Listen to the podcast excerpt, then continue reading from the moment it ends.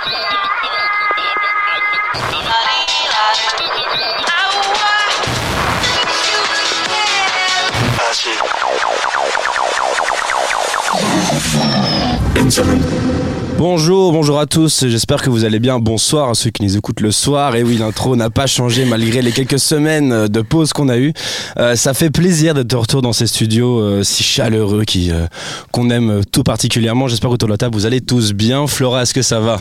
Bah ouais, ça va bien. C'est vrai que ça fait quelques semaines qu'on n'a pas enregistré. On vous a souhaité bonne année, mais en fait en 2024, nous on s'était pas encore vu. Et ouais, c'est la première fois qu'on se voit cette année. Oh, deux fois qu'on s'est vu, c'était l'année dernière. Oh non Voilà, je l'ai faite, je l'ai- je l'ai pas faite avant, euh, avant Nouvel An. Bref, Mansour, comment ça va Hello tout le monde, ça va super bien. Et en plus, on retrouve euh, notre, notre salle d'habitude. hein, Ouais, cool, ça hein. fait plaisir. C'est le, le- en gros, il y a deux studios ici. C'est notre Ça. studio préféré. On a, on a un Ouais. petit coup de cœur pour celui-ci. Merci d'ailleurs, euh, on, l'a- on le dit jamais, mais euh, du coup on enregistre à Plug de Jack, Ouais. euh, qui est à Woluwe Saint-Lambert. Et en fait, euh, ils ont pas que des studios de podcast, ils ont aussi des studios euh, de mix. Euh, ils ont des Xone, euh, ils ont les CDJ 3000. euh, Il y a au moins 4 ou 5, voire peut-être six studios comme ça de DJ.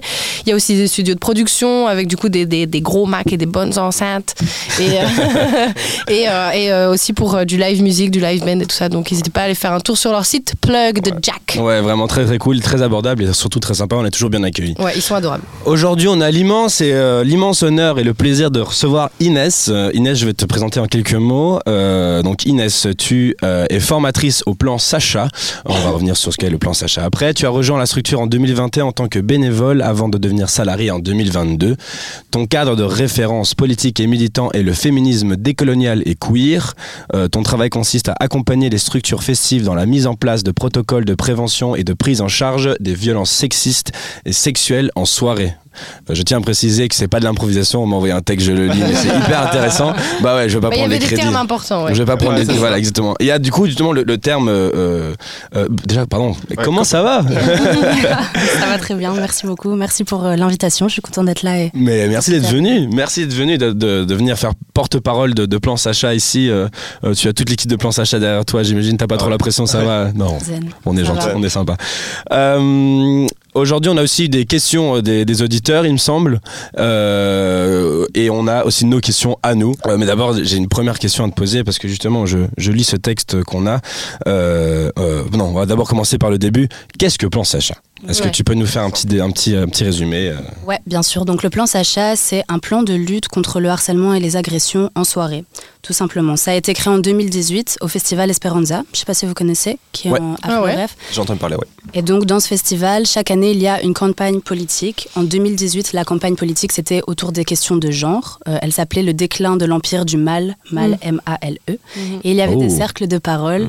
Euh, et de ces cercles de parole en non-mixité, donc avec des personnes sexisées, sans hommes cis, sortait euh, le constat qu'il y a souvent des comportements harcelants en soirée et en festival.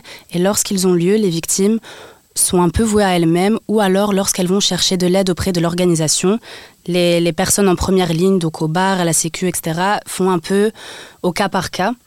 Il n'y a pas une réponse coordonnée et anticipée des structures sur les questions de violences sexistes et sexuelles. Euh, donc, on a à partir de là lancé le plan Sacha. Mm. Moi, j'y étais pas à l'époque. C'est un projet qui est euh, financé en partie par la Fédération Wallonie-Bruxelles et puis qui a commencé surtout avec des bénévoles qui ont mis beaucoup d'énergie à construire des contenus de formation. Et donc aujourd'hui, on travaille sur plusieurs aspects. On va déjà d'une part accompagner les festivals, euh, les salles de concert, les bars, et puis aussi plus récemment le milieu étudiant à construire des protocoles. Et un protocole, ça sert à quoi? Ça sert à anticiper les comportements euh, problématiques, dangereux, violents, et puis aussi apporter une réponse qui soit coordonnée entre tous les membres de l'équipe, pas seulement la Ouais. sécu, mais aussi les personnes à l'accueil, les personnes euh, près des toilettes, les personnes au bar, et puis les personnes aussi en amont de l'événement qui sont à la programmation, euh, en RH, enfin réfléchir aussi à la structure interne de ton festival et puis aussi à la sécurité du public. euh. L'idée, c'est que tout le monde ait la même réponse face, à, face à- aux problématiques euh, auxquelles ils sont, euh, enfin, qu'ils constatent, quoi. C'est ça, l'idée c'est déjà de comprendre les mécanismes de violence. On n'a pas forcément une bonne idée de ce qu'est une agression sexuelle, par exemple. On, on met différents agissements sous cette appellation-là, donc c'est déjà d'aplanir les connaissances pour tout le monde et d'horizontaliser les savoirs. Ça, ça se fait au cours des journées de formation. Et puis, ça sert aussi à avoir une réponse coordonnée de toute l'équipe. Si jamais on a euh, un souci qui arrive lors d'un événement, quelle est la réponse que la structure va adopter?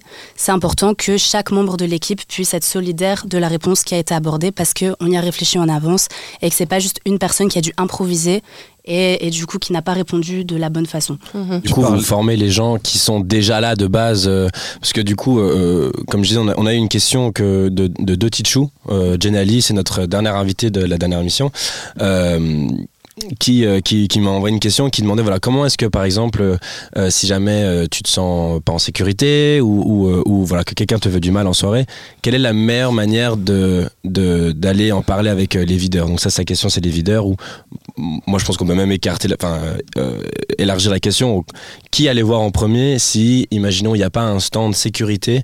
Est-ce que c'est mieux d'aller voir les videurs le barman? Est-ce qu'il y a une préférence est-ce qu'il y a un, une préférence pour vous qu'il y a une meilleure manière de faire oui, alors nous, donc, on travaille sur plusieurs axes. Il va y avoir déjà euh, la formation et puis ensuite on fait de la sensibilisation et de la prise en charge. Donc la sensibilisation et la prise en, en charge, c'est quand il y a un plan Sacha sur un événement, vous avez un stand de bénévoles Sacha qui vont pendant toute la journée jusqu'à une certaine heure euh, faire de la sensibilisation sur la culture du consentement. Donc on parle de comment prendre soin des autres. Si tu vois une personne qui euh, a l'air d'être dans une posture difficile, comment lui apporter de l'aide, comment voilà des petites techniques vraiment pratiques. Euh, et puis on a aussi de la prise en charge. Donc là, on a une permanence d'accueil avec des personnes formées euh, au, voilà, au recueil de témoignages, à accueillir les victimes correctement dans un cadre euh, qu'on peut aller voir tout le temps de la journée. Et puis lorsque le stand ferme, on a un numéro de téléphone joignable et puis la permanence est ouverte toute la nuit. Donc quand vous allez sur un événement sur lequel il y a un dispositif Sacha, L'intérêt, c'est que le dispositif est à chaque fois le même. Donc, il n'y a pas forcément besoin de s'adapter à un nouveau protocole à chaque fois. Vous voyez les affiches de sensibilisation, vous avez le numéro de téléphone, mm. vous savez qu'au stand Sacha, vous allez avoir une garde 24 heures sur 24 qui, pour vous, va faire le lien avec la sécurité parce que ça peut être difficile pour une victime de discuter avec des gens de la sécu, ça peut être intimidant, ça peut, voilà. C'est plus facile parfois de parler à une psy ou d'avoir un relais. Surtout que des fois, les videurs, ils font un peu peur. Euh, ouais, ils sont pas toujours les plus sympathiques, alors qu'ils sont là pour nous, pour notre sécurité, mais c'est vrai que c'est pas toujours facile d'aller leur parler. Bah, je me dirais plus aussi, c'est très attaché à la sécurité physique, plus que sécurité euh, émotionnelle ou, euh, ouais, c'est vrai. ou se sentir safe, genre vraiment le sentiment de sécurité. Bah, justement, comment tu fais pour faire en sorte que les gens se sentent vraiment à l'aise? Parce que c'est pas facile, hein. tu viens d'être victime d'une agression ou quoi que ce soit, et on te prend en charge. Comment on fait en sorte que la personne se sent le plus à l'aise pour pouvoir en parler ouvertement vers des, vers des gens de, qui travaillent avec vous? Oui, tout à fait. Donc, euh, quand une personne vient nous voir en disant il s'est passé quelque chose, euh, il y, a un souci, etc., euh, tout de suite on la redirige donc vers des personnes formées, donc des psys qui ont déjà un bagage, parce que c'est en effet pas donné à tout le monde de recueillir un témoignage de violence. Pas tout le monde n'a non plus les moyens d'avoir des psys à son festival, donc dans ces cas-là, on donne aussi des formations avec tout un module d'écoute active, donc vraiment des, techniques pour accueillir un témoignage, savoir reformuler, savoir poser des questions ouvertes, etc. etc. Et puis la prise en charge, elle a lieu dans euh, une safer zone. Il y en a qui appellent ça des chill zones. Euh, voilà. Mm. l'appellation peut différer, mais donc ça va être un espace en tout cas qui est coupé de la foule, mm. séparé, euh, avec moins de bruit, avec pas d'interruption, avec voilà un endroit où tu peux amener une personne de confiance si tu le souhaites. On essaye de poser un cadre aussi rassurant que possible. C'est mis à disposition du festival ou c'est vous-même qui, euh, qui mettez cet emplacement autour euh, dans la zone? Euh, En général, donc en général, les safer zones vont être à l'arrière du stand de sensibilisation, mais ça peut dépendre du site du festival. Et puis, donc dans les festivals ou dans les bars ou les soirées dans lesquelles il n'y a pas de plan Sacha, alors tu posais la question de comment savoir vers qui se diriger, etc. Là, tout va dépendre du protocole de la structure. Euh, qui peut être différent. Donc l'important pour la structure, c'est qu'elle ait un protocole en place, mais surtout qu'elle réfléchisse à comment elle va le communiquer. Donc ça peut passer par un speech à l'entrée, il y a des boîtes qui font ça de plus en plus, mm. où vraiment quand tu fais la file avant de rentrer dans la boîte, quelqu'un te dit euh, Hello, on a une charte de valeurs ici, comme ça tu sais, on essaye de vraiment euh, promouvoir le soin, de, voilà, on ne tolère pas les propos ou les actions sexistes, racistes, homophobes, transphobes, etc. Tu poses le cadre et c'est là que tu peux expliquer si tu as un souci, viens trouver des care teams ou des angels. Il y a des personnes, des bénévoles, parfois dans certains festivals ou dans certains clubs qui ont des t-shirts qui sont reconnaissables et auprès de qui on peut aller chercher de l'aide. Ou alors, viens trouver euh, telle personne à la Sécu, à l'entrée. Il peut y avoir des affiches, il peut y avoir différents moyens de sensibilisation et de communication pour que le public sache. Ouais, au, au OMI, euh, je suis passé là-bas parce qu'on a eu euh, le directeur artistique qui est venu en, en invité ici et qui nous avait parlé justement de la care team qu'ils avaient chez eux. Je trouve ça super cool. Ils ont un petit stand où ils donnent des sucettes, ils donnent des préservatifs. Euh, si jamais t'as un problème, tu peux aller leur en parler. Et euh, c'est un stand fixe. Et euh, il me semble aussi qu'il y a certaines soirées que organisais, il y a des gens avec des gilets bleus. Qui, euh, je parle à c'est, Flora. euh, C'est vrai que en fait vous me voyez pas. C'est euh, ouais, c'est euh, les équipes de Magic Care. Du coup, c'est euh, en Ah, lien c'est ça, avec Magic le collectif Key, Magic Key. Euh, et du coup, euh, euh, la responsable c'est euh, Elise, euh, aussi au- connue sous le nom de Echo en tant que DJ. Et du coup, eux, ouais, ils font des, enfin, entre collectifs, on va dire, on fait souvent appel à voilà, bah, cette petite équipe de Magic Care euh, où c'est que des personnes qui ont été formées. Il y en a quelques-uns qui ont évidemment suivi la formation par plan Sacha.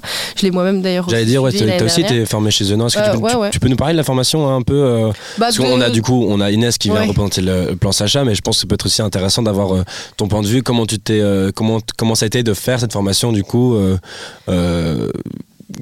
Comment c'était quoi Bah, je sais plus euh, comment on en est venu à être au courant de cette formation. Euh, Je pense qu'en fait, euh, on avait été contacté par la fédération Br- Brussels by Federation. Et donc, je pense qu'ils nous avaient parlé du coup de- des différentes dates de formation plan Sacha qui allaient arriver. Et du coup, c'est là qu'on s'est rendu compte qu'il y avait du coup des formations. Euh, pour pouvoir euh, apprendre à gérer la sécurité euh, voilà, des, festivaliers en soirée, notamment par rapport à tout ce qui est harcèlement plus que juste drogue. Et donc ça nous paraissait nous évident qu'il y ait des membres du collectif Collapse à l'époque qui aillent faire cette formation. Et du coup, ouais, c'était sur une demi-journée. Ça avait duré, je sais plus, 5 heures. Je sais plus combien de temps ça avait duré. Maintenant, on les fait une journée entière. Une journée entière, ouais. Moi, je crois que 17 c'était une demi-journée. Il y avait plusieurs représentants. Clairement, il y en a, il y en a ça se voyait, ils n'avaient pas choisi d'être là. hein. On leur avait demandé pour l'image. Très triste d'ailleurs.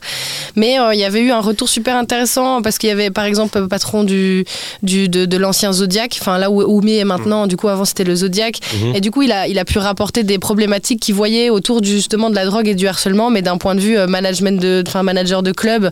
Et donc, il y avait vraiment tous les points de vue, que ce soit festivalier, organisateur ou responsable de club, euh, où on a vraiment énormément débattu sur les problématiques que, que- dont chacun faisait face à l'heure actuelle pour justement que Plan Sacha essaie de nous apporter des solutions. Non mais c'est intéressant que tu parles de ton expérience parce qu'on pourrait justement te demander comment ça se passe concrètement si tu es bénévole et que tu es intéressé par pouvoir participer au plan Sacha, comment Mm. ça se passe? Ouais, imaginons, on monte sur Exactement. mode, voilà, on a envie de faire la Exactement, formation. Comment est-ce que comment est-ce qu'on fait? Comment est-ce qu'on peut Alors, euh, on va en général, nous, toujours relayer les appels à bénévoles sur notre Instagram. Donc, tu peux suivre Plan Sacha et voir. Et puis, euh, voir le festival qui te plaît. On essaye en général d'inciter le festival à recruter eux-mêmes leurs bénévoles. Le but, c'est d'avoir du coup des bénévoles fidélisés qui aiment vraiment l'événement et qui sont là par amour du festival, qui du coup vont revenir d'année en année. Mm. Et donc, euh, tu peux t'inscrire sur la liste des personnes intéressées et à ce moment-là, tu viens en formation avec nous. Et une formation, c'est construite sur une journée entière. Toute la matinée, on va parler plus de l'apport théorique. Donc là, on va vraiment parler de ce que sont les violences euh, avec une perspective intersectionnelle. Ça aussi, c'est vraiment important. Peut-être qu'on y reviendra, mais de ne pas envisager les violences que comme étant euh, des auteurs de violences qui soient des hommes cis hétéro blancs et des victimes qui soient des femmes cis hétéro blanches. Les violences, elles sont plus multiples que ça. Donc, on parle de tout ça, on parle de culture du viol, de consentement, qu'est-ce que c'est, etc. Et donc, c'est là dont je parlais de horizontaliser les savoirs de tout le monde. C'est l'occasion de poser toutes les questions que tu peux avoir. Il n'y a vraiment pas de bêtes questions. Euh, voilà. Ensuite, on va faire vraiment des mises en situation. Donc là, on met vraiment euh, une situation en disant Ok, tu as une victime qui vient te voir, qui pleure, elle est, elle est super bouleversée, elle veut te parler à toi et pas à un psy, et elle te, elle te donne un vécu vraiment lourd. Comment est-ce que tu réagis? Ou alors, Ok, là, vous avez vu qu'il y a une personne agresseuse euh, qui a un comportement qui rôde, qui vous inspire pas vraiment confiance. Personne n'est spécifiquement venu la dénoncer, mais qu'est-ce que tu fais? Et on essaye ensemble de trouver des pistes de solutions. Euh, et puis ensuite, on a aussi beaucoup d'outils de sensibilisation parce que quand tu es bénévole, ton travail, a priori, ça ne va pas être de parler aux victimes. Ton travail, ça va être de sensibiliser le public. Mm. Et s'il y a des victimes, alors on les redirige vers notre, notre équipe de prise en charge. Qui est plus, euh, qui a beaucoup plus d'expérience du coup et qui est beaucoup plus compétent pour répondre, euh, j'imagine, aux problématiques. C'est ça, on essaye là, à ce moment-là, de travailler avec des personnes qui ont un bagage euh, psychosocial dans Mm. leurs études, etc. Ouais, C'est hyper intéressant parce que vous faites de la mise en, euh, de la mise en situation pour les, pour les personnes et aussi vous faites de la prévention. Du coup, Mm. ça les forme encore plus et après, ça permet permet aussi à ces personnes, peut-être dans plus tard, quand ils parleront autour d'eux, même pas forcément dans le cadre de Plan Sacha, mais leur parler de ce qu'ils ont appris chez Plan Sacha au niveau de la prévention. Et tu vois, c'est un petit peu quelque bah, chose C'est de peut- l'éducation. Ouais, c'est- super cool. Mais je veux revenir sur quelque chose que tu as dit qui était intéressant. Tu parlais de festival. Si je me trompe, ça veut dire que vous faites que les festivals, vous ne faites pas de club? Pour avoir ça, un stand Sacha, c'est pas oui, possible. ce sera que des festivals. Et comment ça se fait? Pourquoi c'est pas possible de, de, de se- de se mettre dans un club et non dans un festival Inversement? Hmm, C'est possible de se mettre pour un, dans un club pour une, une soirée ponctuelle, Mhm. mais on pourra pas être tous les vendredis et samedis et soirs, tu vois, dans un club. Là, ça nécessite vraiment au festival de, de s'autonomiser sur la question et de recruter sa propre care team. Donc à ce moment-là, c'est plus pertinent de donner une formation et puis de les aider à monter leur propre protocole parce que nous, on va pas recruter des bénévoles, qu'on va, on peut les former, mais on va pas vraiment faire ce, ce truc pour chaque soirée. On va plutôt travailler en stand pour euh, l'édition annuelle d'un festival où on travaille à tout le dispositif, ça prend longtemps à, à mettre en place et à la fin de, de l'événement, on remballe. Ah, donc si je suis directeur de- d'une boîte de nuit, j'ai meilleur temps de mettre moi-même en place un stand d'une care team et de les envoyer chez toi pour qu'ils soient formés. Et comme ça, Ouais. voilà, j'ai des, j'ai des gens dans, ma, dans mon équipe qui sont formés par Plan Sacha au lieu que vous envoyiez vos, euh, vos bénévoles partout à gauche, à droite. euh. Oui, c'est ça. Ou alors, on va pas forcément donc travailler avec le club, mais on peut travailler avec des collectifs qui organisent des soirées dans des clubs. Par exemple, Ah, on comme travaille Magic beaucoup- euh, justement, Oui, voilà. j'imagine. Et on travaille aussi avec euh, Culture Bazar. Je sais pas si vous connaissez, Ouais, qui ouais, organise des soirées euh, un peu partout, dans, dans différents lieux. Ils n'ont pas leur propre lieu. Et donc, dans ces cas-là, euh, l'équipe de Culture Bazar a ses bénévoles fidélisés qu'ils Mm. mobilisent sur tous leurs événements. Oui, parce que je pense qu'on l'a peut-être pas bien euh, expliqué, mais du coup, Plan Sacha forme des gens à avoir les connaissances pour pouvoir eux-mêmes l'appliquer aussi de leur côté. Et en parallèle, vous formez aussi des gens qui vont travailler en permanence avec vous. C'est vraiment, vous avez. J'imagine que la formation reste la même, mais il y a vraiment deux moyens de pouvoir euh, acquérir les connaissances chez vous, quoi, sans avoir à être bénévole en permanence pour Plan Sacha, mais pour pouvoir justement euh, euh, être bénévole pour votre propre événement ou votre propre truc, quoi. Oui, tout à fait. Oui, c'est vrai que je ne l'ai pas bien explicité. Donc, il y a à la fois des formations destinées aux structures organisatrices. Et là, vraiment, l'objet de la formation, ce sera de construire un protocole. Mm. Un protocole, qu'est-ce que c'est très concrètement? C'est comment est-ce qu'on prend en charge une personne agresseuse? Donc, est-ce qu'on la vire? Si on la vire, qui est chargé de la virer? Parce que des fois, les, les structures n'ont pas forcément une équipe de sécu conséquente.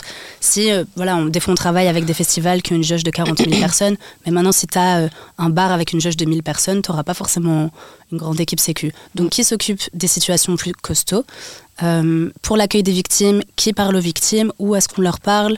Euh, Vers qui on les redirige Comment est-ce qu'on communique tout ça auprès du public Comment est-ce qu'on transmet tout ça à l'équipe puisqu'on est du coup dans des secteurs avec beaucoup de turnover dans les équipes. Donc si jamais vous recrutez une toute nouvelle équipe bar l'année prochaine, comment est-ce que vous leur transmettez tout ce travail que vous avez fait Mm. Voilà, c'est ça un protocole en gros. Et ensuite, on va aussi former des bénévoles. Donc là, c'est des personnes qui vraiment ne font pas partie de l'équipe organisatrice, mais qui viennent sur l'événement pour sensibiliser, pour euh, voilà. J'ai une autre euh, question. euh, euh, Est-ce que tu, parce que je pense que tu seras beaucoup plus doué que moi pour expliquer ce terme, et je pense que euh, voilà, c'est un terme qui revient, enfin, qui va faire partie de, de, peut-être, je sais même pas si c'est au dictionnaire, mais cisgenre. Euh, J'aimerais que tu l'expliques parce que je pense que tu vas mieux le faire que moi, et je pense que pour certaines personnes, c'est peut-être pas encore très clair de ce que ça veut dire. Ça reste encore un peu nouveau, je pense, dans notre vocabulaire, et je me dis peut-être là, c'est l'occasion de, de voilà pouvoir transmettre l'information. Si tu veux bien nous expliquer, du coup. Oui, à fond. donc, une personne cisgenre, ce serait. donc, on a un système euh, de normes et de valeurs qui est catégorisé avec des, des normes de genre. Donc, qu'est-ce que la féminité, qu'est-ce que la masculinité, qu'est-ce que être un homme, qu'est-ce qu'être une femme? Tout ça, ce sont des normes et des valeurs qui euh, nous sont transmises dès le plus jeune âge. Et donc, euh, tout est assez segmenté dans notre société de cette manière binaire, homme, femme, voilà. Si je suis un petit bébé qui naît à la maternité, en gros, et que je, je nais avec des caractéristiques physiques, des chromosomes, des hormones, blabla, et un appareil génital euh, féminin, on va dire que je suis une petite fille, je vais être éduquée comme telle, puis comme une femme, etc.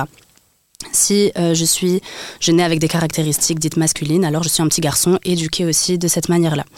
Si je suis une femme qui a été assignée femme à la naissance et qui me reconnaît comme telle, alors je suis une femme cisgenre. Mhm. Ça veut dire que je me reconnais dans le genre qui m'a été assigné, que voilà, je- mon identité de genre est celle d'une femme. Euh, et c'est un terme que l'on associe généralement à transgenre.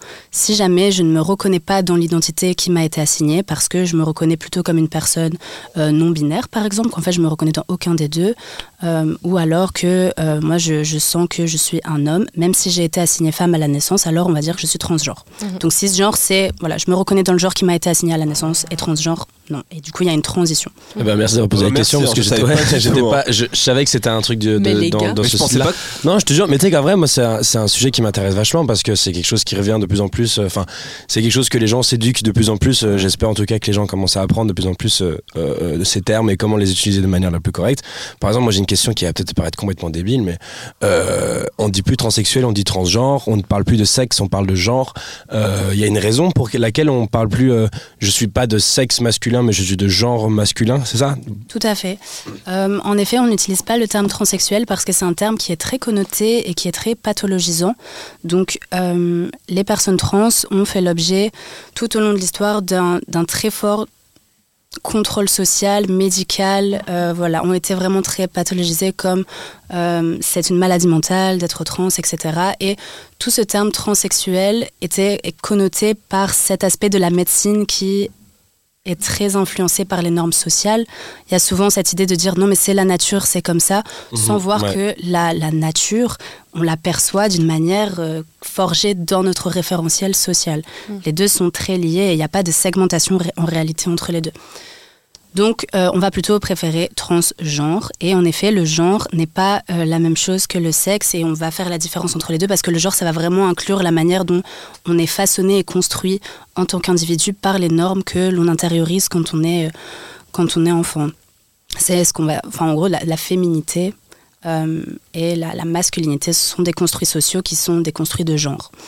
Tu, tu me dis si je me trompe, mais j'imagine qu'aussi le fait de, de dire plutôt transgenre que transsexuel, ça permet aussi de dénoter par rapport à juste focus sur euh, bah voilà, le sexe génital de la personne. Et je pense que ça donne aussi un aspect un peu plus euh, psychologique finalement euh, de, de, de- de la question. Oui, oui, oui, il y a de ça. Et puis il y a aussi ce fait que si on est une personne euh, trans, ça ne veut pas forcément dire qu'on va euh, avoir des opérations, par exemple, ou qu'on va faire une transition même hormonale, ou qu'on Mm. va faire une réassignation, une chirurgie de réassignation. Pas forcément. Il y a en effet beaucoup de manières de vivre son genre et son identité de genre. Il y a des personnes qui, euh, en fait, le principe même d'une transition, c'est que ça peut varier au cours Mm. de la vie, donc ils vont avoir une approche plus fluide à leur identité de genre, sans en effet que ce soit constamment ramené à tes organes génitaux. Ok, bah ouais, franchement, Ouais. euh, Petit, aparté essentiel, je pense. Mais Ouais, euh, justement, euh, pour, euh, pour parler un peu des off de l'émission, on va dire, euh, quand on, justement, on, on a su qu'on allait inviter quelqu'un de plan, Sacha, euh, justement avec Mansour, on était, on était super intéressés parce que justement, c'est des choses que on connaît moins bien. Euh, Flora, c'est beaucoup plus une militante de, de ce mouvement-là.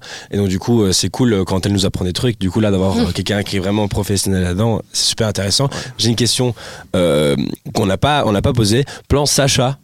Pourquoi Sacha Ouais, est-ce que c'est monsieur Sacha qui a créé ça ou madame Sacha qui a créé ça ou non je sais que c'est un acronyme de quelque chose mais est-ce que tu peux nous dire? Parce que je me souviens plus exactement Tout à fait. Et par ailleurs, en effet, Sacha, c'est un prénom qui est euh, neutre, Ouais, qui mixte. peut, ouais, voilà, Ok, ouais. qui peut être euh, utilisé par n'importe qui. Donc c'est- c'était assez intéressant et c'est en effet un acronyme pour Safe Attitude contre le harcèlement et les agressions. Quelque chose qu'on n'a pas encore trop mentionné. Donc là, on a parlé de la responsabilité des organisations à se former et à avoir un protocole. Mais en fait, lutter contre le harcèlement, lutter contre euh, une culture du viol pour plutôt instaurer une culture du consentement, ça passe vraiment par le public, par Ouais. euh, une responsabilité collective et par une safe attitude qui sera adoptée par tout le monde en réalité. C'est pour ça aussi qu'on fait de la sensibilisation, puisqu'on remarque que la plupart des comportements violents et la plupart des, des agressions n'ont pas lieu si euh, la personne autrice sent qu'il va y avoir une sanction sociale à son comportement. Si je sens que les gens vont réagir, si je prononce une insulte, si je touche quelqu'un sans son consentement, etc., j'ai moins de chances de le faire. C'est vrai ça. Donc ça passe vraiment par l'ambiance, le fait qu'on sache qu'on puisse compter sur les autres Mhm. quand il y a un souci. Tout ça, c'est quelque chose qui ne se change pas en une année. hein. Le fait de faire attention aux autres, ça passe par vraiment le temps long, se- en discuter, se sensibiliser, etc. etc. est-ce que tu sens une différence entre les, les justement le parce que c'est quelque chose qu'on on en parle souvent dans les dans les dans les dans les passés podca- dans les podcasts podcasts passés oh là là j'ai du Oula. mal c'est la reprise Ah, c'est tes souhaits. difficile Euh, on parle souvent que justement dans les soirées parce qu'en gros ici autour de la table on est vraiment fan de techno Ah Et, merde, euh, je savais et on- pas, je on pensais met- qu'on était dans un podcast house. Ouais, non. et on parle souvent du fait que, voilà, nous, ce qu'on aime dans les soirées techno, c'est que la, culture euh, du, du respect de soi et des autres est plus présente que, par exemple, quand on va dans d'autres styles de soirée. Est-ce que, justement, euh, tu as rencontré cette différence entre les différents genres musicaux en te disant, tiens, bah, les gens qui aiment ce genre de musique-ci, ils sont plus respectueux que ça Ou est-ce que vraiment, en fait, une foule, ça reste une foule et euh, il y, a des- il y a des cons partout, il y a des connes partout, ça c'est sûr, on le sait, mais, mais est-ce que euh, tu sens quand même une différence euh, dépendant euh, quel genre de festival? Genre par exemple tu vas à Dour ou Tomorrowland ou des trucs là. Est-ce que tu sens une différence? Euh, c'est dur à dire. Je, je pense pas qu'il y ait de chiffres qui existent sur ça, donc je vais pas me prononcer sur des données qui sont euh, qui seraient purement de Non, c'est ton, feeling, hein, ton Mm. feeling. C'est dur à dire parce que ça dépend pas forcément du, du type de musique, ça va dépendre de la jauge, combien de personnes il y a, ça va dépendre de la durée de l'événement, Euh, ça va dépendre du, du dispositif en place aussi. Est-ce que c'est un événement dans lequel tu as accès à de l'eau gratuite? Est-ce que tu as Ouais. Est-ce que l'événement aussi est plus propice aux soins ou pas? Maintenant, il y a en effet des agressions dans tous les Oui, espaces sociaux, ouais. malheureusement. Et, euh, et en général aussi, donc on a souvent des structures qui nous disent non, mais nous, c'est pas le style de la maison, ce genre d'ambiance. Nous, c'est vraiment. Ici, on fait vraiment attention en- et on n'a jamais eu de problème. En réalité, il y a- sûrement eu des problèmes, mais si on les a pas vus, c'est parce qu'on n'a pas les bons canaux pour les repérer, parce que soit les victimes ne savent pas à qui s'adresser, Ah ouais, soit parce qu'elles préfèrent se taire. Donc, euh, nous, on part plutôt du principe que ça vaut la peine d'avoir un dispositif solide, peu importe. Ah oui, non, bien sûr, non, je, je, je, dis pas qu'il n'y a pas besoin dans certains moments, mais je me dis, euh, euh, parce que justement, on disait, voilà, en techno, les gens sont souvent plus ouverts d'esprit et que c'est quelque chose qui, euh, qui, qui passe par l'ouverture d'esprit, de, de, de, de, de faire attention aux autres, de, faire attention à soi. C'est quelque chose qui est assez nouveau, on va dire, dans, dans, dans l'air du temps. Et donc, du coup, voilà, savoir si. Peut-être que tu avais aussi vu ça, euh, parce que nous, c'est juste notre, notre idée, euh, notre feeling en tant que festivalier, en tant que teufeur. On se dit, tiens, mais c'est vrai qu'en soirée techno, je me sens plus en sécurité, euh, je vois plus de Ah, dispositifs, sais de pas, care team. euh, Au début, je voulais pas te contredire, mais plus tu le redis, moi, je suis, je suis pas trop d'accord avec cette idée. Je comprends ce que tu veux dire, mais je- j'aurais pas, moi, je- j'aurais pas dit ça. Enfin, j'aurais pas, je me serais pas permis de dire cette généralité. Bah, peut-être parce que t'es une femme et lui qui c'est un homme et que lui peut-être qu'il il ressent plus cette sécurité, toi tu la ressens peut-être moins. Ouais, que mais je- contredis dans ce sens. Moi, je me sentirais moins, je sais pas, en fait. Je sais pas, parce que je trouve qu'il faut se méfier de tout, mais. Non, bien sûr, je dis compares- pas que ça n'existe pas, les Non, non, je sais, mais je dans veux dire, tu techno, compares une, hein. une soirée techno de nuit avec euh, un festival house de jour, par exemple, tu vois. Et euh, j'ai pas, je dirais pas que d'office, je vais être plus en sécurité dans l'un que dans l'autre. C'est que- pas pareil. Ma question, c'est plus euh, au niveau des clubs. Alors, j'avoue que j'avoue qu'en festival, t'as vraiment. Euh, c'est beaucoup plus vaste le, festival parce que comme tu disais s'il y a de l'eau euh, la, durée euh, le- les logements donc les gens peuvent être plus ou moins sur les nerfs enfin, genre je pense que tout, tout rentre en compte Il y a moins de proximité physique Voilà. déjà avec autrui. je je parle plutôt de, de, espace. de, de clubs tu vois Ouais. par exemple compares des clubs, quoi. si tu, tu vas dans certains clubs, tu vas pas forcément voir une care team, alors que par exemple, quand tu vas maintenant aujourd'hui, je parle de Bruxelles, je, je fais pas une généralité, je parle vraiment dans les clubs de Bruxelles, par exemple, tu vas au Fuse, tu vas au C12, tu vas quasi à chaque soirée voir un stand care team, mais je dis pas que la techno, comme je disais avant, le Oumi. ou- En fait, je pense que c'est plus une question des nouveaux clubs qui ouvrent, Ouais. ont ces outils euh, de, de prévention et de, de protection des gens. Donc voilà, je, retire moi- ma question. moi, mon Euh, je stress, pense que c'est plus une pas- question des, des anciens clubs doivent se mettre à jour. Est-ce que c'est pas plus les clubs de musique électro? Parce que tu parlais de style de musique. Mais et ta question sur les styles de musique, tu parlais de la techno, mais prenons peut-être plus plus large les styles de musique éclé- euh, les styles de musique électro comparés à peut-être d'autres styles de musique comme je sais pas du rap, du, rap, du rock, etc. Si je peux me permettre, moi par exemple, Ouais, la, la différence, je me sentirais. Moi, ce qui me fait plus ou moins sentir en sécurité, c'est l'âge de fréquentation des gens qui sont autour de moi. Où j'ai moins peur des gens qui ont ma tranche d'âge, parce que peut-être je me sens plus légitime de pouvoir réagir aussi. Alors que si je suis dans un milieu où ils sont tous beaucoup plus âgés, euh, moi je sens plus le truc soum soum un peu arriver, me sentir jugé et de pas avoir la force de pouvoir répondre. Et donc en l'occurrence, oui, en soirée techno, euh, enfin plus le temps passe et plus euh, ils sont. Enfin voilà, on est très jeunes à y aller et c'est vrai que je je flippe pas trop. Euh, Il y a d'autres styles de musique où euh, la population est peut-être un peu plus voilà un peu plus âgée, un peu plus cuchemise, tu vois ce que je veux dire. Et, euh, et donc là, je m'inquiète un peu plus. Mais c'est- c'est- tu vois, c'est plus une histoire d'âge et de fréquentation que de que de style. Et ça rejoint un petit peu ce que l'Inès disait par rapport à l'éducation et par rapport à la prévention. Tu vois, peut-être que les jeunes, plus Bah ouais. jeunes, bah Il y a une moins- ouverture d'esprit, bah, bien l'ouverture sûr. d'esprit, moins tu l'as cette ouverture d'esprit, Ouais, ouais. t'as moins peut-être On se rend plus compte à notre âge, ouais. Et voilà, c'est pourquoi tu te retrouves dans ce genre de situation. Trop bien, c'est bon, on n'est pas encore des boomers. ce genre de choses. Yes Et Mais comme juste- je disais, c'est aussi euh, vraiment soutenu par certaines structures. Tu as mentionné le C12. Euh, le C12 a une équipe qui s'appelle l'Osmose, qui est vraiment euh, extrêmement outillée sur ces questions-là, qui donne aussi des formations au secteur festif. Donc c'est un cercle vertueux où du coup Osmose pose un cadre très clair pour son public. Le public du coup sait, sait qu'en allant au C12, c'est ce genre de soirée qu'on va chercher où les, les comportements oppressifs ne sont pas tolérés et du coup sont plus enclins à ne pas laisser passer et à réagir lorsqu'ils voient une agression parce qu'ils savent que la structure a aussi leur dos s'il se passe quelque chose. Et c'est comme ça qu'en fait euh, ça s'instaure, c'est que à la fois le public fait très attention et aussi la structure est solide derrière. C'est vrai que le C12, c'est un, club hyper underground et tout. Mais quand t'es là-bas, tu te sens tellement safe. Le petit speech à l'entrée, euh, la care team, euh, euh, les toilettes non genrées. Enfin, genre, c'est vraiment, ils font attention à tout et je trouve ça super cool. Mais je Franchement, pose- top. Tu te sens hyper libre. Putain, tu peux, tu peux faire, enfin, tu peux, tu peux t'exprimer vraiment de la meilleure manière là-bas. euh, c'est cool, quoi. Franchement, moi j'aime bien. Voilà, voilà c'était mon petit- Mais je me pose la question si vraiment ce genre d'association, même par exemple, si on parle des Angels, est-ce que je vous pose la question, je me trouve ça intéressant, est-ce que ça devrait être obligatoire? Dans tous les clubs Est-ce que ce serait quelque chose qui devrait être imposé par l'État pour justement rendre nos, nos teufs beaucoup plus sûrs Est-ce qu'on garderait que pas pose. cette question pour le débat? Ah Ah, j'avoue, j'avoue. C'est vrai que là, en fait, Parce que on, je trouve qu'elle on relaye à plein d'autres trucs. C'est vrai euh, qu'on on sait les questions à l'invité, bah, je on présente garde. Sacha et en fait là on part Bah, on est déjà. euh, parti, bah, c'est- Ouais, bah, ouais. c'est- Mais justement, c'est ça, ça ça, qui fait, hein. ça permet une bonne transition. euh, juste avant ta question, on, on parlait de justement, mais on n'était pas tous très bien d'accord sur euh, qu'est-ce qu'il fallait faire quand. Eh bien, aujourd'hui, aujourd'hui, pour une grande première, c'est pas moi qui présente le jeu. Et Ah non. bon Est-ce que vous avez encore d'autres questions j'en euh avais une. Ah, non, alors, pardon. Alors, trouvé je je cool. je reviens en arrière. C'était super bien fait. Merci. Non, c'est re- revenir aux, aux agressions. J'imagine que maj- majoritairement, c'est des femmes qui viennent. En général, j'ai- dans vous. Peut-être tu vas me contredire. Hein. Peut-être c'est des femmes qui viennent. Et je voulais savoir si aussi il y avait des hommes qui venaient souvent, ou que ce soit des hommes euh, de tout genre, n'importe, qui viennent aussi, qui, qui se retrouvent. Les dans hommes de tout genre. de tout. ouais, tu m'as compris. C'est une très belle phrase, tu m'as compris. Hommes de tout genre. Bah, comme tu vois, on a beaucoup à apprendre. Mais c'est bien, en vrai, c'est cool parce que j'imagine qu'il y a plein de gens qui nous écoutent qui. ça, qui sont dans la même Oui, situation, la même situation, ouais. apprendre, tu vois. Et voilà, je, suis. euh, Alors, euh, on a en effet des personnes de tout genre qui viennent, euh, qui viennent solliciter le dispositif. Parfois, c'est simplement un besoin d'apporter un témoignage. On a beaucoup d'hommes qui viennent nous voir pour dire Moi, j'ai vécu ça aussi, moi, voire même moi, j'ai été accusé de violence, et qui ont, en fait, en voyant le plan Sacha, ont comme une envie de partager sur la thématique. Euh, donc voilà, parfois on recentre un peu sur, sur l'objet du plan Sacha, mais parfois on peut aussi avoir des discussions vraiment intéressantes.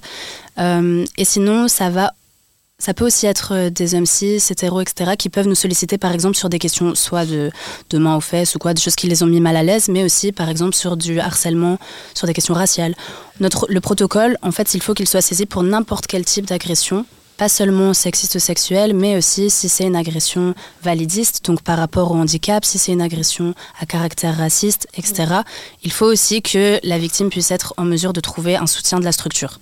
Ouais. Euh, donc à ce moment-là, oui. Après, c'est vrai que dans les pratiques, dans la manière de, faire soirée, on va être un peu plus sollicité par euh, des personnes finta. On dit donc finta, c'est femmes intersexes, non-binaires, trans, à genre, qui, je pense, ont un peu plus l'habitude dans leur sociabilité à aller voir, à aller chercher de l'aide quand il y a besoin. Par exemple, euh, cette pratique de solliciter de l'aide, c'est- ça se fait, c'est un peu précurseur dans les espaces queer ou féministes, où là, en fait, comme les personnes ont plus l'habitude de le faire, elles viennent plus aussi nous voir.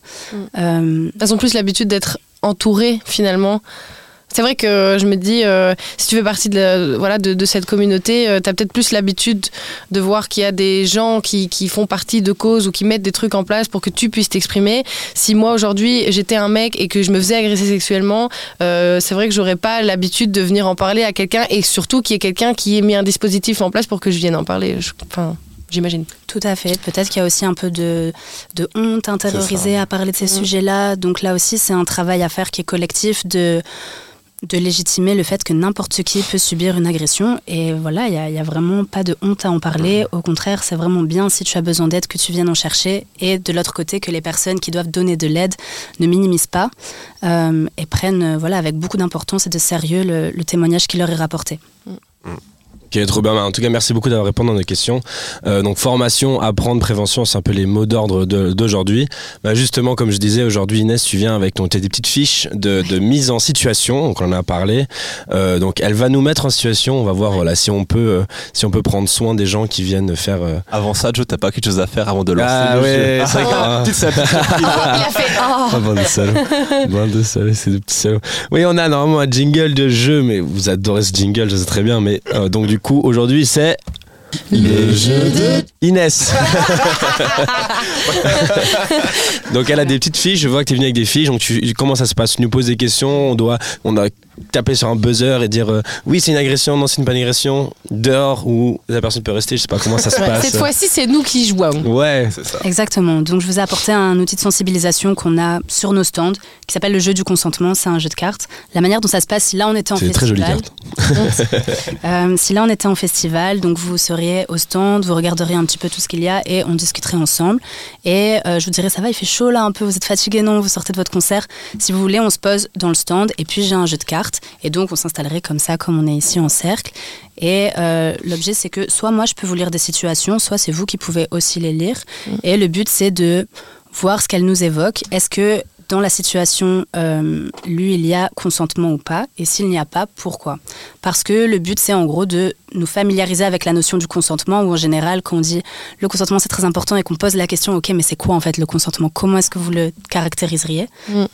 Là, ça devient un peu plus dur. La définition, elle est pas. euh, voilà. Je sais pas si vous, vous avez des termes déjà qui vous viennent en tête quand on parle de consentement. Bah, le oui, Bah le oui, non, non, quoi, quoi. tout simplement. Ouais. Pour moi, c'est de, enfin, dans, dans ma manière de voir les choses, ça devrait être juste ça. Non, c'est non, et oui, c'est oui. Tu vas pas chercher plus loin. C'est pour ça que je suis encore, euh, bon, bah voilà, je suis encore étonné et choqué qu'on parle encore de ce genre de choses, alors que tu as juste un mot, il y a deux mots qui devraient définir exactement ce, enfin, ce dont on, on parle justement là.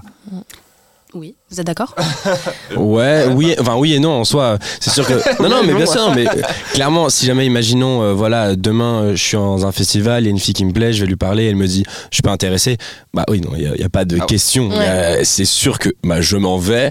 Euh, je voilà, je je m'en vais. Mais euh, le oui, où est-ce que le oui, tu vois genre, Ah, Je pense oui. que c'est ça qui est intéressant, c'est de se dire, voilà, si la fille, euh, euh, elle est euh, réceptive à mes avances, on passe un bon moment, on vibe, on danse, tout machin, je me dis, merde, est-ce que là, si je l'embrasse, est-ce que je l'agresse ou pas euh, Je vais pas lui poser la question, bonjour, je m'appelle Jonathan Gilliot, voici mon numéro de registre national, est-ce que je peux t'embrasser euh, Il y en a qui prônent ça euh quand même. Il y, a- il y a beaucoup de gens qui prônent ça. Le consentement, c'est sexy, par exemple. Ça a fait une campagne aussi. euh. Oui, puis je me souviens aussi, il y avait une, une polémique sur, euh, sur, euh, sur une, une, une youtubeuse il y a quelques années, j'ai oublié son nom, qui disait que justement, même aborder une fille dans la rue, euh, c'est euh, c'est un manque de respect. euh, c'est ça, voilà. Beaucoup de cyberharcèlement suite à cette vidéo. ouais. Ouais, la, la- la pauvre d'ailleurs, franchement, c'était dommage, je trouve, d'a- d'avoir cyberharcelé cette personne, surtout qu'elle venait justement s'exprimer sur quelque chose qui la touche.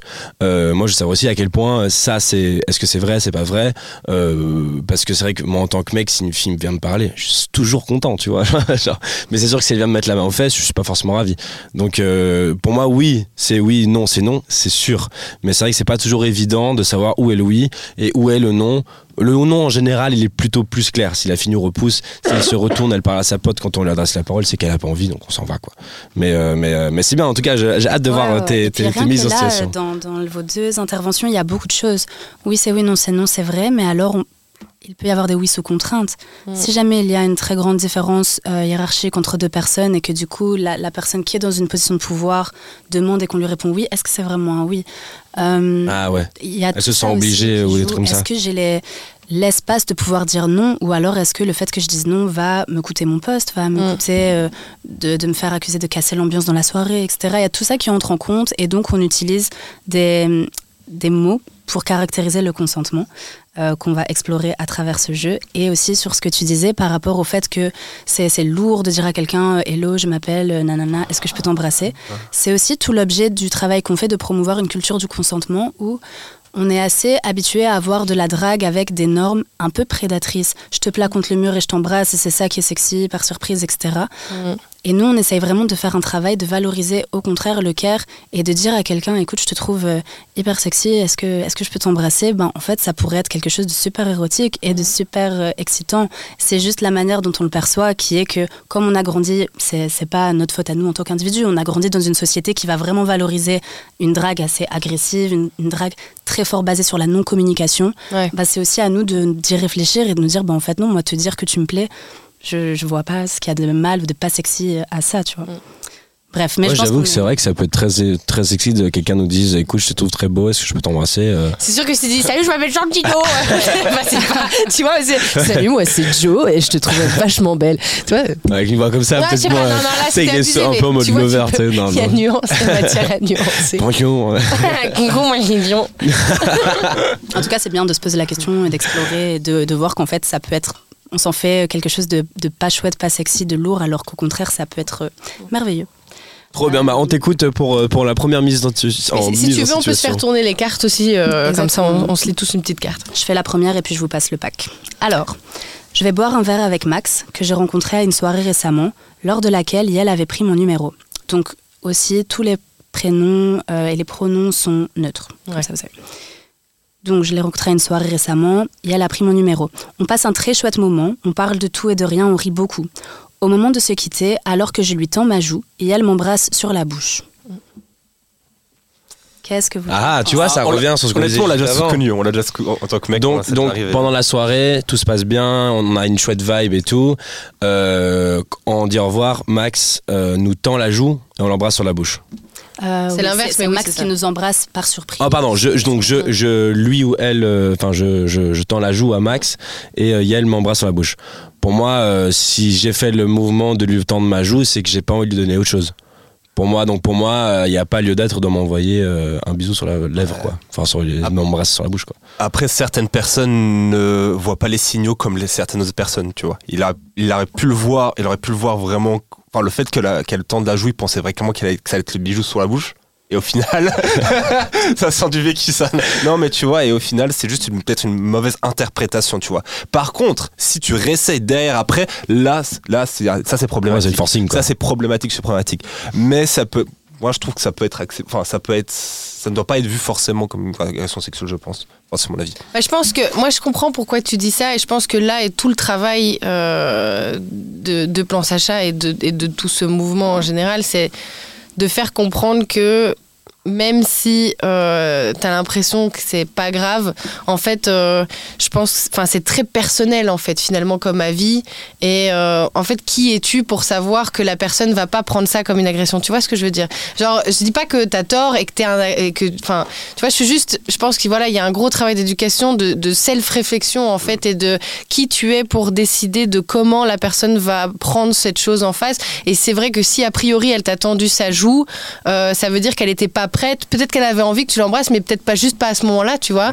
Et, euh, et, donc finalement, euh, c'est la, ouais, c'est la prendre par surprise dans, dans, dans, dans ce qu'elle était, dans ce que la personne était prête à faire. Donc oui, c'est agressif et c'est pas enfin après la question c'est pas est-ce que c'est une agression ou c'est pas une agression c'est est-ce qu'il y a ou pas consentement en l'occurrence Là, techniquement, il n'y a pas consentement, tu vois.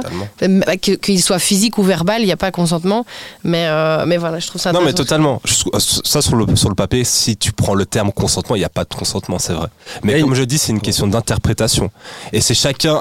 Peut-être euh, Max, il a mal interprété, il a mal interprété euh, le geste de, je sais plus comment il s'appelle, pardon. Et, et, pardon, et inversement, tu vois. Mais dans tous les cas, dans tous les cas, c'est clair que bah, l'a fait sur le papier, il l'a fait sans consentement. Mais comme je dis, je ne parle Il y a, y a une bonne réponse à, aux questions ou, est-ce que c'est toujours des questions ouvertes C'est toujours des questions ouvertes. Ah ouais, donc on n'a pas faux ni juste. Oh, on ne peut pas compter de points. il va absolument gagner. mais, mais euh, ok, donc. Euh, T'as peut-être qu'elle veut répondre. Ouais, justement. Euh, dis-nous, dis-nous, qu'est-ce que t'en penses Mon avis, c'est qu'en effet, il y a le caractère de surprise qui fait que la personne n'a pas pu donner son consentement parce qu'on lui a pas donné l'espace de le faire. Surtout si on embrasse quelqu'un pour la première fois, c'est quand même bien de s'assurer que ce soit consenti. Euh, voilà. Donc, il vaut mieux demander à la personne euh, mm. écoute, euh, ça, ça, te va si on s'embrasse J'y pense depuis tout à l'heure, etc.